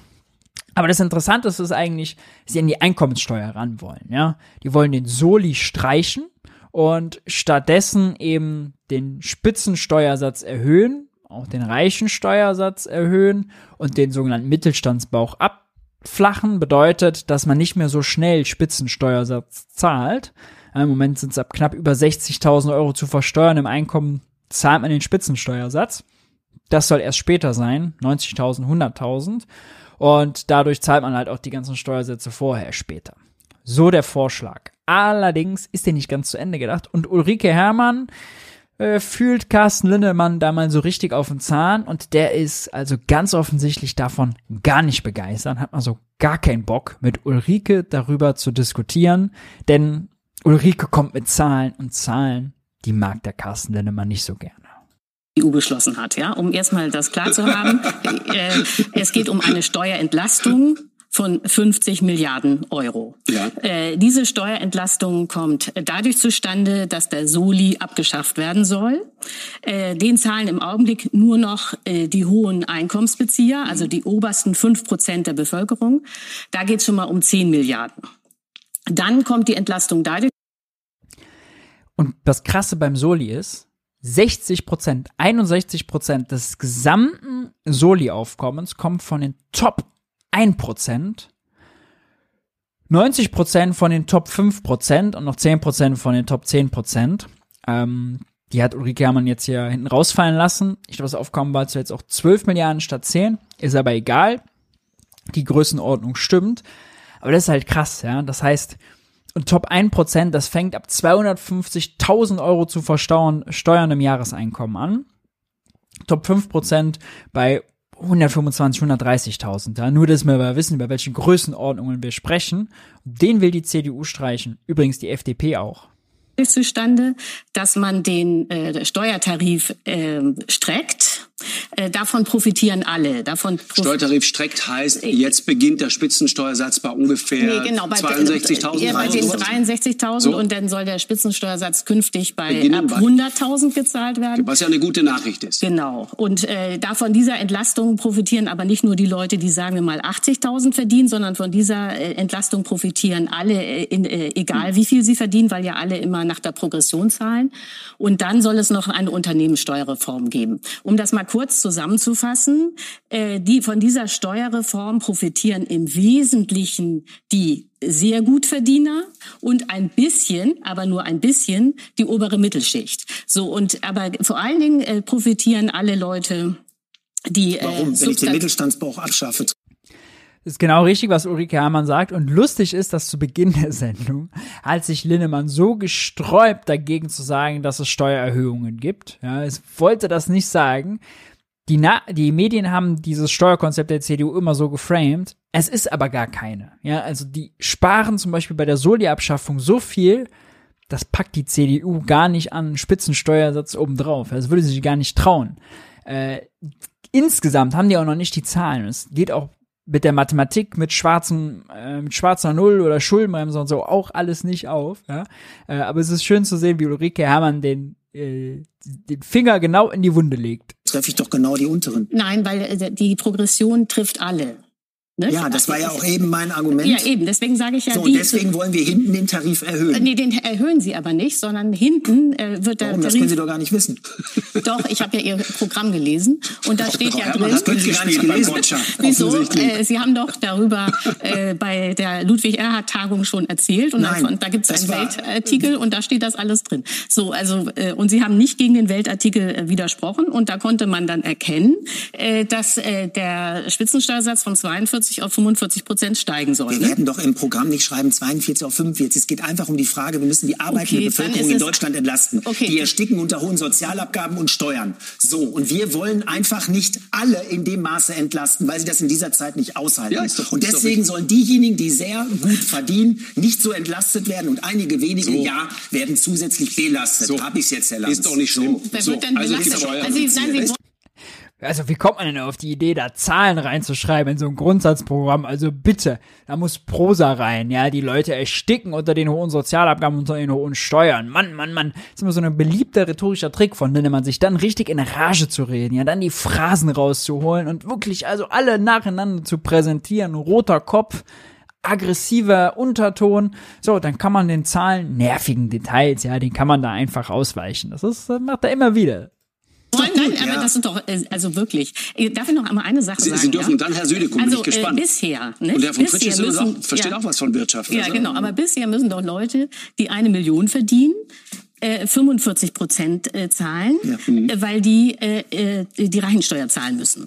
Sie, bei Ihnen kommt die Reichensteuer aber gar nicht mehr vor. Doch, sehen Sie, sehen Sie sind Sie nicht richtig im Bilde. Aha, ich wäre okay. sogar bereit, auf 48 oder 49 Prozent Ach, zu gehen. bei Sie. Das ja, ist jetzt mal das eine Nachricht. Ist doch das, was das ich ist die Nachricht. Ja, aber selbst die werden noch entlastet weil am Anfang die Entlastung über den Soli und den Mittelstandsbauch so schwer wiegt, das ist ja das Argument, was ich die ganze Zeit sagen will, dass ich selbst Einkommen äh, im höheren Bereich entlaste. Aber, aber das genau, aber man kann zusammenfassen, ja, man kann aber zusammenfassen, die Entlastung, die sehr substanziell ist, wird vor allen Dingen die Gutverdiener äh, begünstigen. Überhaupt das nicht die Gutverdiener. Auch, Jemand, der heute Mindestlohn, der heute Mindestlohn hat, der zahlt muss heute Steuern. drei, natürlich zahlt der Steuern. Äh, der, äh, also die wenn Sogar im dreistelligen Bereich. Ja, aber die äh, zahlen so wenig Steuern, dass die. Ja, was heißt so wenig? Der zahlt heute dreimal so viel wie vor der Mindestlohnerhöhung. Das heißt, auch die unteren Einkommen treffen sie. Und jedes Mal, Frau Herrmann, wenn Sie unten entlasten, entlasten Sie ja auch oben mit. Ja, eben. So. Und deswegen ziehen wir den Tarif höher, weil diejenigen, die oben sind, nicht zu stark entlastet werden Aber sollen. Und Herr Lanz hat recht, einige werden dann auch zusätzlich so. belastet. Und das ist auch gar nicht schlimm. Die werden, genau. nicht, die werden nicht belastet, ja, sondern das ist auch gar also er, er gräbt sich richtig rein. Zwei Sachen sind interessant. Erstens, er redet über die Reichensteuer und kommt dann von der Reichensteuer, wo er bereit ist, die auf 48 oder 49 Prozent anzuheben. Diesen Moment bei 45 Prozent gilt ab 270.000 oder so Jahreseinkommen zu versteuerndem und äh, kommt dann danach auf den Mindestlohnverdiener, die auch davon profitieren. Und ja, wenn man Vollzeit-Mindestlohnjob hat, dann zahlt man Einkommensteuer. Verdient man irgendwie 23.000 im Jahr, 11 gehen weg an Grundfreibetrag, dann zahlt man niedrige Anfangssteuersätze auf äh, diese dann 12.000 Euro, die da äh, verbleiben. Das stimmt. Man würde davon profitieren, wenn der Grundfreibetrag erhöht würde. Das will die, wollen die aber nicht. Die profitieren nur minimals davon, wenn man den Steuertarif verändert. Ja. Und vor allem, also, das ist wirklich, das ist so minimal. Das ist nichts, was denen groß hilft. Ja, das bringt denen ein paar Euro, mehr nicht. Die Mehrwertsteuer anzupassen, würde denen viel, viel mehr bringen. Ja, weil Leute, die ein Mindestlohngehalt bekommen, die müssen alles ausgeben, um ihren Alltag zu wuppen. Die geben jeden Euro, den die einnehmen, wieder aus. So, und wenn man mit Verbrauchssteuern das teuer macht, wofür die ihr Geld ausgeben, Beispiel das Brot im Supermarkt, dann trifft man die dort viel härter. Das ist das Erste. Und das Zweite ist, 12 Milliarden würden wegfallen, wenn man den Soli streicht. Linnemann sagt, die wären sogar, er wäre sogar bereit, den reichen Steuersatz auf 48 oder 49 Prozent zu erhöhen. Jetzt kann man, hat das Bundesfinanzministerium mal gerechnet, davon ausgehen, wenn man den reichen Steuersatz um ein Prozentpunkt erhöht, 45 auf 46 Prozent, hat man ungefähr zwei Milliarden Euro mehr in der Staatskasse, mehr an Steuereinnahmen. Wenn bei der Soli-Streichung also 12 Milliarden wegfallen und Linnemann will die ganz, ganz oben wieder draufsetzen, müsste er allein, allein für diese 12 Milliarden Soli, also um 6 Prozentpunkte nach oben gehen, heißt auf 51 Prozent mehr als 50 Prozent, hat er auch in der Sendung gesagt. Will er aber nicht, ja, ist so symbolisch so hoch. Oh Gott, dann wird ja die Hälfte abgenommen. Wobei natürlich nur die Hälfte ab dem jedem Euro über diese 270.000 Euro oder wo die Grenze ist. Ja, weil es ja nur ein Grenzsteuersatz ist. Der Durchschnittssteuersatz ist deutlich geringer. Und damit ist sozusagen diese Abflachung des Steuertarifs noch gar nicht bezahlt. Ja, da kann man dann schnell Ulrike Herrmann sagt 50 Milliarden, kann man auch schnell auf 30 Milliarden kommen. Wenn man die oben draufsetzen wollte, wenn man nochmal bei 15% mehr reichen Steuersatz, ja, 15% Punkte mehr. Also, da wären wir dann nachher bei 66% Reichensteuersatz. Und ich glaube nicht, dass dieser Carsten Linnemann, ja, in dieser, der würde wahrscheinlich, wenn ich das präsentiere, was er sagt, genau in der Haltung würde er da sitzen und sagen, nein, nein, nein, sind sie denn verrückt? Wollen sie, dass die Leute denn abwandern ins Ausland, die ersticken? Ist also von vorne bis hinten nicht durchgedacht. Erklärt in der Sendung auch noch, finanzieren, ja, man muss ja nicht die Steuern, man kann ja durch Wachstum, man will es durch Wachstum finanzieren. Und zum Beispiel, wenn man eine Sozialstaatsbremse einführt. Sozialstaatsbremse heißt, man nimmt Leuten Geld weg, die sowieso jeden Euro, den die einnehmen, wieder ausgeben. Ja, jemand, der Sozialleistungen bekommt, der spart nichts, da ist gar nichts zu sparen. Wenn man hingegen den Soli streicht, ja, um jemanden mit 100.000, 150.000, 180.000 Euro Jahreseinkommen, den entlastet, der spart die Kohle, die er da jetzt zusätzlich sozusagen mehr hat, die landet nicht wieder in der Wirtschaft. Das heißt, dieses Wachstum, was man sich auch damit verbindet, das ist eine Illusion. Wird man gar nicht erreichen. Uff. Damit aber genug zu Carsten äh, Linnemann und Ulrike Herrmann. Wir wechseln den Ort. Wir bleiben bei der CDU und zwar beim Wirtschaftsrat der CDU. Robert Habeck und Olaf Scholz waren dort zu Gast. Und Robert Habeck hat die Rede der Präsidentin so gar nicht gefallen. Deswegen hat er seine Rede mit drei Punkten angefangen, wo er über die Präsidentin widerlegen will. Und äh, interessante Shots losgelassen äh, in Richtung Forderungen nach Atomstrom. Äh, das war wirklich sehr sehenswert. Wir hören mal rein. Jahre, wo nicht genug unternommen wurde. Ähnlich, und das möchte ich so deutlich sagen, verhält es sich mit der Atompolitik. Ähnlich verhält es sich mit der Atompolitik. Ich akzeptiere völlig, wenn man anderer Meinung ist und sagt, wir brauchen nukleare Energie in Deutschland. Ich habe Argumente dagegen, aber der entscheidende Punkt ist, dass die Argumente, die Sie eben aufgeführt haben, nämlich nicht die aktuelle Krise zu bewältigen, denn das wäre ein neues Argument gewesen, sondern insgesamt Atomkraft laufen zu lassen, um Kohlekraftwerke oder fossile Kraftwerke rauszuholen, kein Argument des Jahres 23 sein kann. Das gleiche Argument hätte man auch die letzten zwölf Jahre bringen können und mit großem Respekt vor der Lebensleistung der Bundeskanzlerin Merkel und all der Kolleginnen und Kollegen, die dort im Kabinett gedient haben, es ist die CDU geführte Regierung gewesen, die den Atomausstieg zwölf Jahre lang so durchgeschrieben hat. Das Argument wäre also stärker, wenn man einmal sagen würde, wir für uns räumen ein, da haben wir einen Fehler gemacht. Das habe ich noch nicht gehört, kein einziges Mal in der Debatte. Ich selbst glaube, nicht, dass Sie mich falsch verstehen,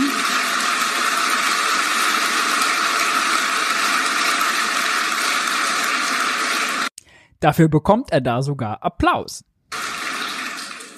Ich selbst glaube, nicht, dass Sie mich falsch verstehen, dass es kein Fehler ist. Wenn man nach Frankreich schaut, sieht man, dass die Atomkraftwerke wegen der Kühlung und der Trockenheit dort nicht unbedingt klimaresilient sind. Die neuen Atomkraftwerke sind enorm teuer. Der französische Staat subventioniert die Atomkraftwerke mit Milliardensummen und trägt die Last in seinem Haushalt. Ich würde erst einmal neben all den politischen oder ideologischen Fragen die rein ökonomische Frage stellen. Und abgesehen von der kurzfristigen Frage der Laufzeitverlängerung, um die Krise zu bewältigen, glaube ich, haben wir gute Argumente, und es waren die richtigen Argumente aus meiner Sicht, auf eine ökonomisch vorteilhaftere Form zu setzen. Aber wie gesagt, das mag man anders beurteilen, nur wäre es dann lauter und das Argument würde auch stärker werden, wenn man die eigene Verantwortung dann ebenfalls mit einpreist in das Argument. Dritter Punkt, den ich kommentiere. Clever aus äh, der Affäre geholt äh, und so die CDU gegen die CDU hat. Äh, und so lässt er die CDU gegen die CDU argumentieren und halt nicht die CDU von außen gegen Robert Habeck selbst. Und jetzt macht er noch was spannenden, spannenden Punkt, der in der Schuldenbremse endet. Denkt man am Anfang gar nicht, wenn er jetzt anfängt. Aber äh, wir lauschen mal. Kommentieren möchte, ist der amerikanische Inflation Reduction Act und die europäische Antwort darauf. Ja, es ist richtig, die Amerikaner nutzen ein anderes System als wir. Wir haben diese elenden langen Beihilfeverfahren. Ich habe mit Herrn Spohr gerade über sein Unternehmen gesprochen und alle hier in diesem Raum wissen, wovon ich rede, wenn man sich das mal angeschaut hat, im Konkreten angeschaut hat, wie in Europa Beihilfen gewährt werden. Man kriegt 90 Fragen. Jede Frage hat aber drei oder vier Unterfragen. Das heißt, im Grunde muss man 400, 500 Fragen beantworten. Das geht drei oder viermal hin und her, weil irgendwelche Gutachten oder Statistiken nicht genug gewertet werden. Und dann wird eine Entscheidung gefällt, die ungefähr im Korridor minus zehn Prozent dessen liegt, was man vorher erwartet hat. Das ist nicht wettbewerbsfähig, es ist nicht zu akzeptieren, so können wir nicht wettbewerbsfähig sein. Der amerikanische Systemweg ist ein anderer. Sie geben Tax Credits, das heißt, man investiert, ja, es gibt ein Gesetz, man investiert und dann rechnet man über die Steuer ab. Der Grund, warum Europa so handelt, ist allerdings das Budgetrecht. Die Amerikaner wissen nicht, wie teuer der Inflation Reduction Act ist. Sie haben Peilung. Wir, Europa hat sich auf einen anderen Weg entschieden. Wir haben die sehr starken Maastricht-Kriterien, wir haben die Schuldenbremse und deswegen müssen wir vorher wissen, wie viel Geld wir denn gewähren. Dass das alles schneller gehen muss, unstrittig. Aber das Argument wird erst dann ein scharfes, wenn man sagt, wir wollen Steuergutschriften machen, whatever it takes. Dann darf man allerdings wiederum nicht sagen, dass dann der Haushalt am Ende des Jahres ausgeglichen werden soll. Was ich also kritisch gegen das Licht halten möchte. Das ist wirklich nochmal ein sehr, sehr starker Punkt, äh, den man mitnehmen sollte, dass also die Schuldenbremse halt eine Bürokratie, ein Bürokratieturbo ist. Ne? Die bremst, weder bremst sie die Schulden, die bremst die Investitionen und erzeugt neue, lästige, lahme Bürokratie, ja, weil man nicht Programme auflegen kann, oder nur schwerlich, bei denen man das ist halt, dass die Gefahr gibt, dass man mehr ausgibt, als man vorher einplant. Ja, äh, finde ich immer einen sehr, sehr interessanten Punkt, den so zu hören. Der passt allerdings nicht mit dem zusammen, was Habeck dann äh, später sagt, wenn er nämlich also die Schuldenbremse wiederum verteidigt, die die Bundesregierung äh, jetzt unbedingt wieder einhalten will. Ist diese paradoxe Situation, hohe Inflation und gleichzeitig Innovationsmöglichkeiten zu schaffen, auf eine ähnlich spannungsreiche Formel zu bringen. Im gewissen Sinne Widersprüche zu vereinen. Deswegen noch einmal, deswegen mein erneutes Bekenntnis als Fan der sozialen Marktwirtschaft, der Gedankenfigur, die dahinter steht. Wir haben es auf die Formel transformative Angebotspolitik gebracht.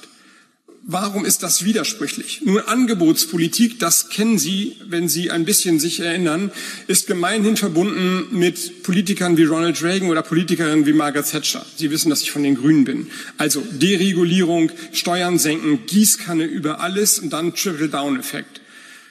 Das ist erkennbar weder finanziell zu stemmen, noch hat es sich als super erfolgreich erwiesen.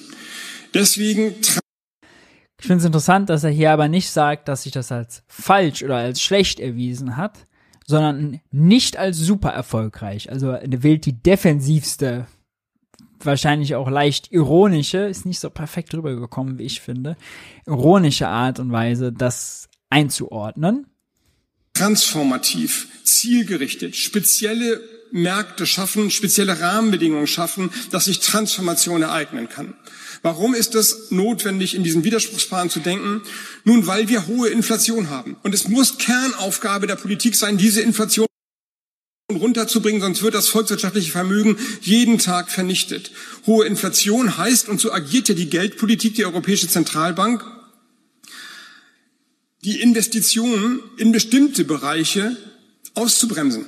Das, was am Bausektor passiert, ist nicht zufällig so, sondern es ist im, Gesinn, im gewissen Sinne Ziel der Europäischen Zentralbank, durch hohe Zinsen Tätigkeiten zu verlangsamen oder einzubremsen. Nun können wir das aber, und das ist ja der Widerspruch, nicht dauerhaft hinnehmen, denn wir müssen ja die Transformation schaffen, um die internationale Wettbewerbsfähigkeit hochzuhalten, um dort wieder zu bestehen. Und deswegen diese Form von transformativer Angebotspolitik. Was meine ich damit und was ist sozusagen in den letzten Jahren?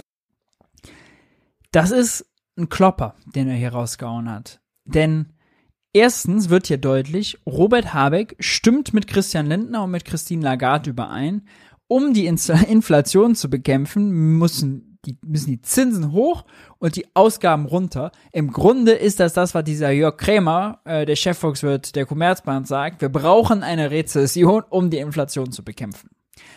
Dabei hat Robert Habeck selbst Ausgaben gebraucht, um Uniper zu retten, um LNG-Terminals äh, zu bauen, um Gasspeicher zu verstaatlichen, um Preisbremsen zu finanzieren. Alles Maßnahmen, die das Problem knappes Gas, vor allem knappes Gas aus Russland, was zum Preistreiber geworden ist, bekämpft hat. Robert Habeck hat mit Ausgaben und Investitionen die Inflation bekämpft. Jetzt selbst stellt Robert Habeck sich hin und ist jetzt im Team Lindner und erklärt, nein, wir müssen die Ausgaben senken, um die Inflation in den Griff zu bekommen. Gleichzeitig kommt dann später wiederum der Industriestrompreis, den er will, jetzt Geld ausgeben, um schnell um erstens die Industrie hier zu halten und gleichzeitig Erneuerbare auszubauen, kostet auch Geld, damit Strom möglichst günstig wird, möglichst viel grüner, grüns, gün, grüner, günstiger Strom produziert wird.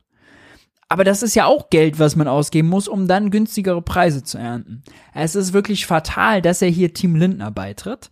Und genauso interessant ist ja, dass er gleichzeitig erkennt, ja, hohe Zinsen knüppeln unsere Bauwirtschaft nieder, aber wir brauchen ja unsere Bauwirtschaft, denn es fehlen Wohnungen. Äh, die Bauwirtschaft muss auch dafür sorgen, dass Gebäude energetisch saniert werden. Also wenn wir das alles irgendwie jetzt vor, vor die Wand fahren und runterfahren lassen, Auftragseingänge minus 25 Prozent, ja, nur mal man die Dimension klar hat, dann kriegt man das ja nicht hin. Transformative Angebotspolitik geht davon aus, wir können uns aus dieser Krise Pandemie, Krieg, Klima plus Symptom, die Wirtschaft hat Fieber, hohe Preise, heraussparen, wenn wir nur ein, zwei kluge Gesetze machen und einfach die Leute verpflichten, was zu machen. Ja, wir sagen jetzt einfach, wir müssen die Heizung einbauen, dann sagen wir, wir müssen sanieren, aber Staat, ja, Schuldenbremse, Schuldenbremse, Schuldenbremse. Das steckt hinter transformativer Angebotspolitik. Und es tut wirklich weh zu sehen, dass Robert Habeck hier ins Team Lindner geht. Weil analytisch, erst schraubt er die CDU da auseinander und dann klemmt er sich an den Argumentationskarren, hängt er sich an den Argumentationskarren von Christian Lindner. Wie bitter. Ähm, geschaffen worden. Nun erst einmal Wettbewerb für sich genommen wieder zu stärken. Ich möchte nicht unbescheiden sein, aber die elfte, elfte Novelle zum Wettbewerbsdurchsetzungsgesetz gibt dem Wettbewerb und der Wettbewerbskompetenz des Bundeskartellamtes einen Push wie seit vielen, vielen Jahren nicht mehr. Nun weiß ich, dass Wettbewerb viel weniger sexy ist, als über Wärmepumpen zu reden. Man kann ihn irgendwie so schwer sehen, aber da wird die Software der deutschen sozialen Marktwirtschaft neu justiert und verhandelt. Und es ist eine große politische Kraftanstrengung gewesen, dieses, diese elfte Novelle auf den Weg zu bringen. Sie liegt jetzt im Deutschen Bundestag. Ich bin gespannt auf die Beratung. Auch mit dem Wettbewerbsrecht und mit einem schärferen Kartell, er macht er übrigens was gegen die Inflation, ja, ähm, und vielleicht muss er das auch personal besser, personell besser ausstanden, auch mehr ausgeben. Denn wenn wir von einer profitgetriebenen Inflation ausgehen, dann heißt es ja, da sind einige Marktakteure, Akteure, die sind zu mächtig. Ausgaben runter bringt da gar nichts. Ja? Ausgaben runter hilft nicht, Marktmacht von Oligopolisten zu brechen. Warum geht er da ins Team Lindner? Ich verstehe es wirklich nicht. Aber hören wir noch mal kurz äh, rein, was er zum Thema Industriestrompreis sagt.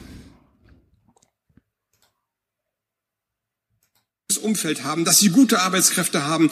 Alles nicht einfach, aber so unattraktiv ist der Standort nicht, wie einige ihn schlecht reden. Die Leute wollen nach Deutschland. Sie wissen, dass sie hier ein stabiles politisches Umfeld haben, dass sie gute Arbeitskräfte haben und dass wir uns richtig ins Zeug legen, auch gute Investitionsbedingungen zu schaffen. Sehr geehrte Damen und Herren, ein letztes Wort zum Industriestrompreis, weil das ja immer verbunden ist mit dem Vorwurf der Deindustrialisierung. Ich sprach schon über die energieintensiven Unternehmen. Und ich will fast der üblen Nachrede widersprechen, dass irgendjemand in meinem Ministerium das Interesse hat, diese Unternehmen ziehen zu lassen. Ganz im Gegenteil. Ich habe ein Interesse, ja, ich glaube, wir alle müssen ein Interesse haben, diese Unternehmen, die Stahlindustrie, die Grundstoffindustrie, die chemische Industrie in Deutschland zu halten. Und um das zu tun, müssen wir eine Brücke bauen, die verlässliche Investitionsentscheidungen möglich macht. Das ist der Grund für den Industriestrompreis. Natürlich kann man auch andere Maßnahmen nennen, breitere Maßnahmen, aber es ist von meiner Seite so vorgeschlagen worden, dass es zielgenau für die Unternehmen ausgerichtet ist, die hochenergieintensiv sind und im internationalen Wettbewerb stehen. Weil die nicht mehr investieren werden in Deutschland, wenn sie nicht Standortsicherheit und ein stabiles Investitionsumfeld haben. Und die sollten wir nicht gehen lassen. Dieser Industriestrompreis ist ein Übergangsstrompreis, ein Brückenstrompreis. Am Ende muss sich natürlich die, der, die Energie, der Strom aus dem Markt heraus ergeben. Das wird auch passieren. Mit einem immensen Tempo bauen wir Energie auf, aber sie muss eben aufgebaut werden. Die Planungsprozesse die Genehmigungsverfahren, alles ist beschleunigt worden. Aber drei, vier, fünf Jahre wird es wohl noch dauern. Und für diese Zeit müssen wir meiner Ansicht nach eine Brücke bauen. Man kann sich auch dagegen entscheiden. Ähnlich wie beim Inflation Reduction Act. Es mag gute Gründe geben, haushalterische Gründe, denn das sind natürlich dann Subventionen, die irgendwie aufgebracht werden müssen, wahrscheinlich durch Schulden. Ohne Frage. Die müssen zurückgezahlt werden. Meine Antwort ist vor die Wahl gestellt, den Haushalt jetzt nicht dafür in Anspruch zu nehmen. In diesem Fall wäre es der Wirtschafts- und Stabilisierungsfonds. Und keine Industrie mehr zu haben, die dann in den nächsten Jahren transformiert ist und grün wird und daraus dann die Wertschöpfungskette, die Bearbeitungstiefe in Deutschland hochhält oder jetzt zu investieren und dann mit den Gewinnen, die die Unternehmen dann hoffentlich bald machen und zurückzahlen, die Schulden wieder zu tilgen, entscheide ich mich für Letzteres. Wie gesagt, man kann sich auch anders entscheiden, aber man kann sich nicht für beides entscheiden. Man kann nicht sagen, wir wollen kein Geld ausgeben, aber wir wollen einen Industriestrompreis. Das ist logisch nicht konsistent. Sehr geehrte Damen und Herren, auch muss Habeck hier äh, allerdings einsehen. Den Part fand ich äh, fand ich äh, stärker. Muss er aber ja einsehen, dass wenn er vorher sagt, Ausgaben hoch gleich Inflation, dann ist bedeutet das auch in seiner Logik zu Ende gedacht Subvention für die energieintensive Industrie, vor allem Subventionen gerade für die energieintensive Industrie muss, wenn man nur denkt, ah, wir müssen die Wirtschaft niederknüppeln und die energieintensive Industrie, die hat schon am meisten gelitten, weil die haben 20 Prozent weniger produziert als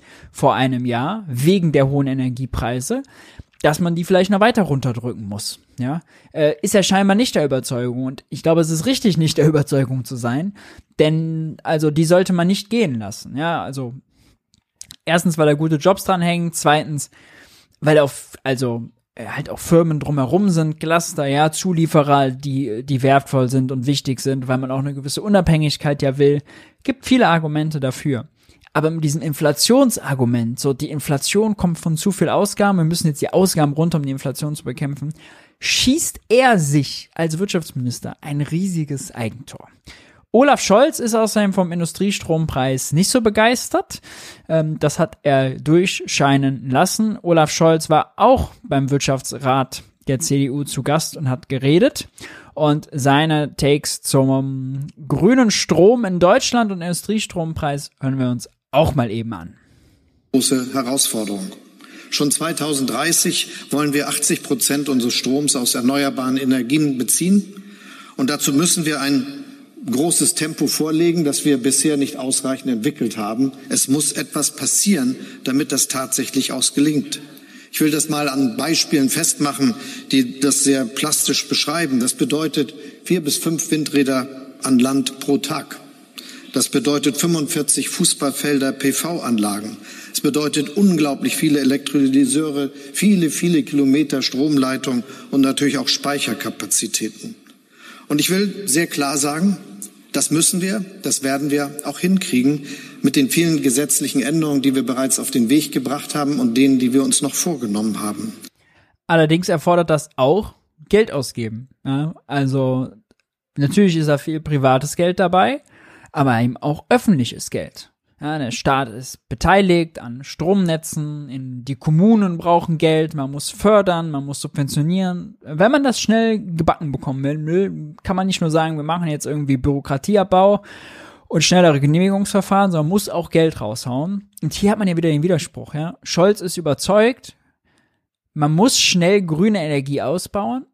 Allerdings steht dem entgegen die Überzeugung, Habeck ja auch, entgegen die Überzeugung, man muss die Ausgaben senken, um die Schuldenbremse einzuhalten, denn das ist erstens ökonomisch, ökonomisch solide, ja, und gut für die nächsten Generationen und bekämpft auch noch die Inflation. Dieses Argument zu fressen, macht einen Widerspruch auf, den man tunlichst vermeiden sollte. Aber es heißt, es braucht ein wirklich neues Tempo. Dass wir uns dabei auf dem richtigen Weg befinden, das kann man daran sehen, dass wir theoretisch im Norden und im Osten Deutschlands sehr billige, international wettbewerbsfähige Strompreise hätten, denn dort spielen die erneuerbaren Energien schon eine viel, viel größere Rolle. Und wir müssen angesichts der industriellen Schwerpunkte dieses Landes im Süden und Südwesten aber dafür Sorge tragen, dass diese billigen Strompreise, die an einem Teil Deutschlands heute schon möglich wären, für ganz Deutschland verfügbar werden. Und darum werden wir mit riesiger Anstrengung die ganzen Planungsverzüge, die es beim Ausbau der Stromleitung in Deutschland gibt, aufheben. Wir werden das Tempo beschleunigen. Wir werden ein Netz schaffen, das sofort wirksam werden lässt, dass das, was bereits produziert wird, auch genutzt werden kann. Und wir werden natürlich den Ausbau der erneuerbaren Energien auch im Süden und Westen der Republik vorantreiben. Hiermit sagt Olaf Scholz übrigens eine Sache ganz eindeutig. Die Länder des Nordens fordern ja zwei Strompreiszonen fordern, dass deren Netzentgelte günstiger werden und umgelegt werden auf den Süden, ja, weil die produzieren viel Erneuerbaren, müssen den halt runterbringen. Im Süden bauen die nichts aus, ja, und produzieren erst auch wenig Strom. Die Netze sind nicht ausgebaut. Und deswegen ist kurioserweise also wird der grüne Strom, der günstige grüne Strom von oben nicht nach unten runtergeleitet. Und im Norden oben haben sie auch noch teurere Strompreise, weil die Netzentgelte, die finanzieren den Ausbau. Wenn man viel grünen Strom hat, muss man viel ausbauen, ist teuer. Also ist der Strom da sogar teurer als im Süden. Deswegen fordern die immer wieder da Reformen. Olaf Scholz hat hier zumindest von diesem Vorschlag zwei Strompreiszonen zu machen, einen im Norden, einen im Süden Abstand genommen, denn er will bundesweit einheitlich günstigen Strom. Markus Söder wird das freuen.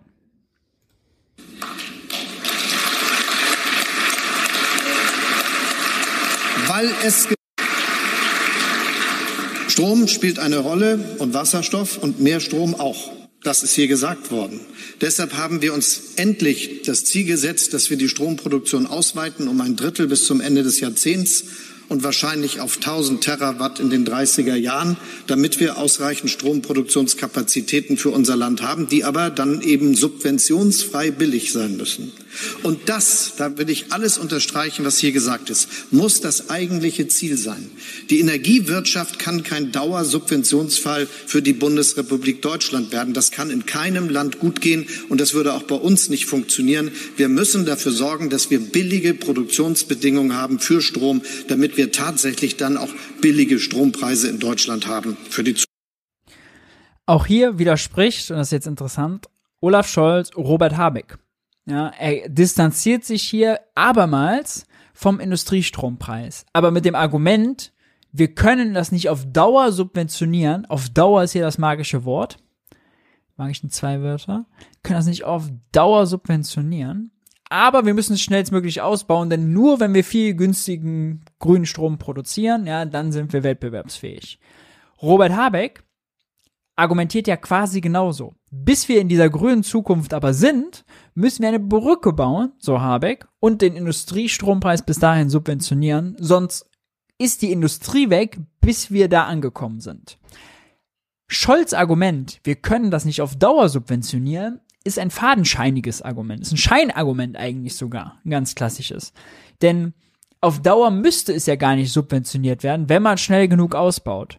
Aber da wir nicht schnell genug ausbauen können, Scholz hat selber erklärt, das Tempo muss halt erst noch aufgenommen werden, riskiert man in den Jahren Industrie zu verlieren. Eigentlich passen Habeck und Scholz ja ganz gut zueinander, so in ihren Argumentationsweisen, aber dass Scholz diesen Industriestrompreis blockiert, den er nochmal im Bundestagswahlkampf 21 selbst gefordert hat mit 4 Cent, den Jasmin Fahimi jetzt auch fordert, die DGB-Chefin mit 4 Cent, da weiß ich nicht, wo das auf einmal herkommt. Und wenn Robert Habeck, der ja in seiner Rede so total darauf aus war, ich glaube, ich habe die Stellen nicht gezeigt, ganz oft sagt, ja, wenn man schon argumentiert, dann dann bitte auch transparent und lauter und konsistent. Also das Argument von Scholz hier ist nicht konsistent, ist nicht lauter, ja. Denn weder will Robert Habeck das auf Dauer, noch muss man das auf Dauer, wenn man halt grünen Strom produziert, der günstiger als 6 Cent pro Kilowattstunde ist, dann greift auch automatisch die Preisbremse nicht mehr. Ne? Zukunft.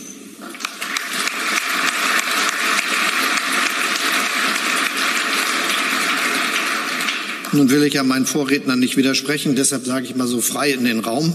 Ein neu gebautes Atomkraftwerk hat Stromposten von über 20 Cent, ist in 10 bis 15 Jahren fertig und kostet viele Milliarden. Deshalb glaube ich, fahren wir schon besser, wenn wir dann schon alles fertig haben und für sechs bis sieben Cent Strom aus erneuerbaren Quellen produzieren und das in der ausreichenden Menge. Aber Olaf Scholz macht einen Witz. Das soweit die Widersprüche, äh, die Robert Habeck und Olaf Scholz beim äh, CDU-Wirtschaftsrat miteinander ausgetauscht haben. Jetzt kommen wir zur Fragerunde. Lasst uns noch ein paar schnelle Fragen machen. Wenn ihr Fragen zu der Sendung, zu einzelnen Themen aus der Sendung oder ganz generell zu Wirtschaft, Politik und Finanzen habt, dann haut die gerne jetzt in den Chat. Wenn ihr die vorher schon mal gestellt habt, kopiert die nochmal schnell raus und stellt die nochmal rein. Denn die alten Fragen, die äh, sehe ich jetzt äh, nicht mehr, da kann ich jetzt nicht hochscrollen. Haut die gerne jetzt in den Chat rein. Und in der Zwischenzeit lasst mich nochmal darauf verweisen, schaut euch unbedingt das Interview mit Klaus Weselski an. Äh, wärmste Empfehlung war heute, bevor wir das Wirtschaftsbriefing gestartet haben, um 18 Uhr, äh, haben Thilo und Hans äh, ihre Fragen an Klaus Weselski gestellt. Ob das Interview mit Klaus Weselski oder andere Formate, all das, heute ist ja schon wieder hier vier Stunden junge naiv Livestream am Abend, all das gibt es nur dank eurer Unterstützung wie ihr Junge Naiv unterstützen könnt, seht ihr jetzt eingeblendet oder unten in der Videobeschreibung. Bei finanzieller Unterstützung ab 20 Euro, ihr kennt das, werdet ihr namentlich im Abspann verewigt. So, that being said, kommen wir zu euren Fragen. Das mit dem Einblenden klappt gerade nicht, deswegen machen wir das so. Ich lese die vor.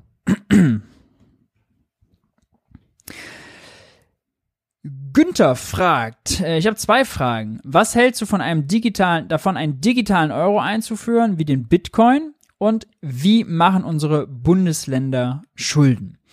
Fangen wir mit dem ersten an, der digitale Euro. Da ist die EZB ja fleißig dran, äh, jetzt gerade mal zu erörtern, wie soll der eigentlich aussehen? Soll das sein, dass wir als Privatperson ein Konto bei der Zentralbank bekommen? Ja? Oder soll das einfach nur bedeuten, man kriegt bei der normalen Geschäftsbank ein zusätzliches Konto? Das ist alles noch offen. Ähm, davon hängt auch am Ende der Nutzen ab und ob die Leute es auch dann benutzen oder nicht. Ähm, ich glaube, die EZB versucht ein Problem versucht, eine Lösung zu entwickeln für ein Problem, das es nicht gibt. Äh, die Leute brauchen weder das Konto bei der Zentralbank, es wurde mal so gesagt, das ist dann sicherer, ja, weil bei den Banken, ja, da hat man natürlich nur die Einlagensicherung bis 100.000 Euro und alles danach ist nicht gesichert. Ja, dafür braucht man keinen digitalen Euro zu entwickeln, dann kann man eigentlich die Einlagensicherung erhöhen und für die meisten von uns sind diese 100.000 Euro Einlagensicherung auch ohnehin nicht so relevant, ja. Ähm, deshalb ist das kein Argument. Deswegen wird niemand auf sein Geld beim ganz normalen Bankkonto verzichten und diesen digitalen Euro dann nutzen. Denn bei der Bank gibt's viel mehr Services, ja, deswegen bleibt man dann bei der normalen Geschäftsbank. Und ähm, die müsst, die Zentralbank kann es nicht so attraktiv machen, auch so mit Zinsen und so, dass man von den Banken, Geschäftsbanken wechselt, weil das wollen dann die Geschäftsbanken nicht, die werden da schon ihre Lobby dann durchsetzen. Deswegen, da glaube ich, also tut sich die, deswegen arbeiten sie da auch seit Jahren dran, ja, wie sie das irgendwie machen sollen. Mal gucken, wie es kommt. Äh, Wenn es Vorschläge gibt, werden wir die hier diskutieren. Bis 2026 wollen die irgendwo soweit sein. Ich kann mir das nicht vorstellen, also das wird wahrscheinlich erst viel, viel später kommen. Und auch kein großer Wurf sein. Ja. Ähm, ich würde da skeptisch sein. Wie machen Bundesländer Schulden? Äh, das ist äh, tatsächlich ein bisschen unterschiedlich, äh, ein bisschen anders als der Bund, aber auch nur ein bisschen, ja. Also auch die Bundesländer können äh, Anleihen verkaufen. Das machen sie auch, also Länderanleihen statt dann Bundesanleihen. Auch die verkaufen sie manchmal per Auktion, manchmal lassen sie über ausgewählte Banken die im Markt platzieren. Da sind die technischen Details ein bisschen anders. Es ist aber fürs Verständnis eigentlich egal. Ja, auch die Länder, die Bundesländer, die verkaufen Anleihen an Banken und die Banken bezahlen mit Konto, mit, äh, mit ihrem Zentralbankgeld, ja, mit ihrem Konto, was sie bei der Bundesbank haben äh, oder bei der Zent Europäischen Zentralbank. Und dann ist gut. Bei den Kommunen ist eigentlich der Unterschied am größten, weil die gehen manchmal wirklich so, so stinknormalen Sparkasse und nehmen da halt einen Kredit äh, oder beziehen da ihr Konto. Äh, das ist nochmal ein bisschen was anderes. Ja.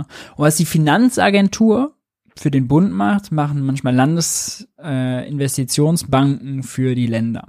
Aber es ist ein bisschen von Land zu Land unterschiedlich. Bei äh, auf meinem eigenen Kanal Geld für die Welt habe ich zuletzt nochmal ein Video gemacht, das konkret für den Bund beschrieben, wie das mit der Finanzagentur und so weiter funktioniert. Kann ich sonst nochmal unten drunter verlinken. Dann äh, drum, drum, drum.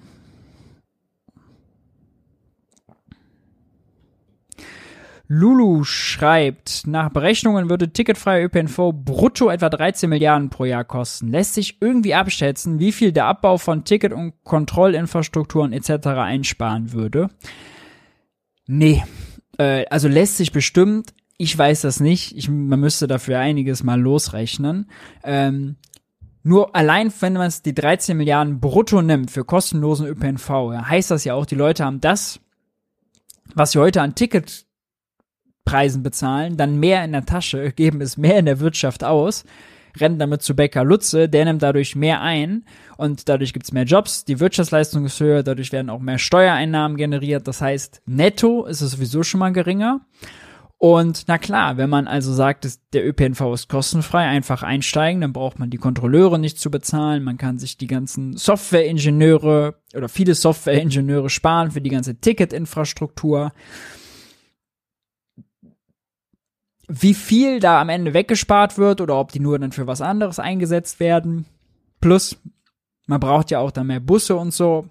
Ist schwierig zu sagen. Aber im Vergleich, also über die Summe, die wir da reden und den Nutzen, ja, dass Leute eben einen viel, viel höheren Anreiz haben, ÖPNV zu nutzen, das ein richtiger Pull-Faktor ist und wir das einfach für die für Klimaschutz ja brauchen und für die Verkehrswende, würde ich sagen, sind die Argumente unabhängig davon, ob es dann netto nachher 8 Milliarden sind oder 7 Milliarden oder 12 Milliarden. Das ist alles egal, ja. Also die Beträge sind nicht wichtig für den Nutzen, den man real am Ende davon, davon hat. Marp fragt, gab es mal einen Fall, in dem Sparen aus einer Wirtschaftskrise geholfen hat? Äh, nee. Das letzte prominente Beispiel, was wir haben, ist Griechenland. Griechenland hat man mächtig gespart, hat man Löhne gekürzt, hat man öffentlich Beschäftigte entlassen und so ja, und Griechenland hat heute noch einen höheren Schuldenstand als vor dieser Therapie. Griechenland hat also Jahrzehnte an Entwicklung rückgängig gemacht, hat äh, die Wirtschaftsleistung ist komplett eingebrochen. Die Arbeitslosigkeit ist explodiert auf bis zu 25 Prozent, Jugendarbeitslosigkeit auf bis zu 50 Prozent. Das muss man sich mal vorstellen. Ne?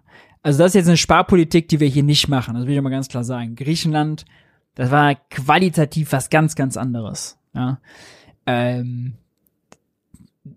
da wurde auch groß privatisiert und so, ne? Da sind wir nicht. Da sind wir bei weitem nicht. Da ist man nicht, wenn man nur mal eben die Schuldenbremse einhält. Aber, um die Frage zu beantworten, nee, natürlich nicht. Ähm, weil es keine positiven Effekte auf die Wirtschaftsleistung hat. Ja. Ähm, und sparen macht man eigentlich auch nicht aus einer Krise zu kommen, also aus einer Wirtschaftskrise, sondern eher aus so vielleicht ist es eine Schuldenkrise oder so, ja, dann sagt man, okay, Oma Erna müsste jetzt auch sparen, wenn sie irgendwie zu viele Schulden gemacht hat, also macht das ein Staat auch, aber nicht aus einem schwachen Bruttoinlandsprodukt, ja, oder einer Rezession.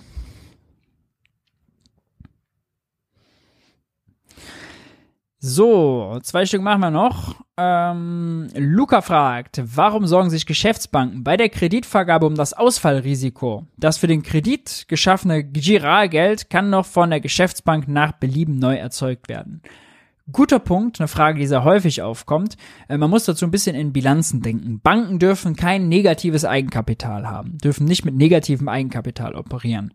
Wenn eine Bank einen Kredit schöpft, dann hat sie auf der einen Seite der Bilanz äh, die Verbindlichkeit, dass sie eben dem Kunden, sagen wir mal, 1000 Euro auf ihr Konto, aufs Konto gut schreibt und auf der anderen Seite die Forderung, dass die 1000 Euro zurückkommen. Wenn sie die 1000 Euro gut schreibt und der Bankkunde überweist sie und die kommen nie wieder, äh, dann geht das auf, ne, geht das auf Null. Äh, aber das Problem ist eigentlich viel mehr, wenn die Bankforderung abgeschrieben werden muss, ne, diese 1000 Euro, die sie zurückbezahlt, wenn sie aus diesen Tausenden Null macht, dann muss sie das gegenbeluchen aus ihrem Eigenkapital. Dann wird das Eigenkapital kleiner. Wer sie zu wenig hat, wird es negativ. Denn ausgefallene Kredite bedeuten ein, und nicht bediente Kredite bedeuten einen Verlust. Und Verluste schmälern das Eigenkapital. Und das Eigenkapital darf nicht negativ werden. Das ist eigentlich der entscheidende Grund. Also die Bank, die hat immer Liquidität. Die braucht sozusagen, der Kredit muss nicht zurückgezahlt werden, damit die einen neuen vergeben kann. Das ist einfach eingetippt quasi in der Excel-Tabelle. Aber die Bank muss profitabel sein. Ja, die darf nicht, darf keine Verluste erwirtschaften. Zumindest nicht über lange Zeiträume, so dass das Eigenkapital aufgefressen wird und negativ wird. Das ist das Entscheidende. Und ich lebe hat noch gefragt, hat sich Habeck in seiner Rede wirklich auf die Seite von Lindner gestellt oder nur den aktuellen Mechanismus beschrieben? Habeck preist ja diese transformative Angebotspolitik, wie er das nennt, immer wieder an und hat ja zugestanden, ja, also im Moment, wir müssen zurück zur Schuldenbremse, denn wir haben Inflation, also müssen Ausgaben runter. Und er macht ja diese transformative Angebotspolitik, hat er jetzt zumindest damit begründet, weil es ja das Problem gibt, hohe Inflation und eben Notwendigkeit, was zu verändern. Und deswegen glaube ich, ist er komplett im Team transformative Angebotspolitik. Ausgaben runter, aber trotzdem über Gesetze halt versuchen, ein bisschen was anzuschieben. Und die Probleme, die das bringt, ja, dass halt diese Inflationstheorie dahinter, dass die von zu hohen Ausgaben kommt oder dass man die mit Ausgaben runter bekämpfen kann, die halte ich halt für falsch, weil es keine klassische Inflation ist, sondern ein Preisschock, ein Energiepreisschock, der, und damit kann man schön den Bogen zum Anfang der Sendung, vergeht. die Importpreise sind heute schon 7% günstiger als vor einem Jahr, 15% günstiger als zu ihrem Höhepunkt. Und ähm, im Vergleich zum Vormonat um fast 2% waren es, glaube ich, 1,7 waren es, glaube ich, gefallen. Also der Preisschock vergeht schon wieder. Es gibt keine Notwendigkeit, jetzt Ausgaben zu kürzen, um die Preise unterzubringen. Im Gegenteil, viele Projekte, die wir gemacht haben, bedeuteten Ausgaben hoch, um Preise zu bremsen, zu deckeln, Alternativen zu schaffen, LNG, Uniper retten und, und, und. Das ist der Widerspruch. Gut, ihr Lieben. Dann bleibt mir nur zu sagen, vielen Dank, dass ihr mal wieder eingeschaltet habt und am Start wart. Nächste Woche geht's wieder um 8 Uhr los. Für die, die jetzt live dabei sind, lasst gerne schon mal ein Like da, mal flott auf den Daumen hoch gedrückt. Wenn ihr noch Fragen oder Anmerkungen habt, haut die unten in die Kommentare und all die Formate, die wir hier auf bei Junge Naiv anbieten, gibt's nur dank eurer Unterstützung. Wer Junge Naiv im letzten Monat unterstützt habt, seht ihr jetzt im Abspann. Ich bin raus. Wir sehen uns nächste Woche. Ciao, ciao.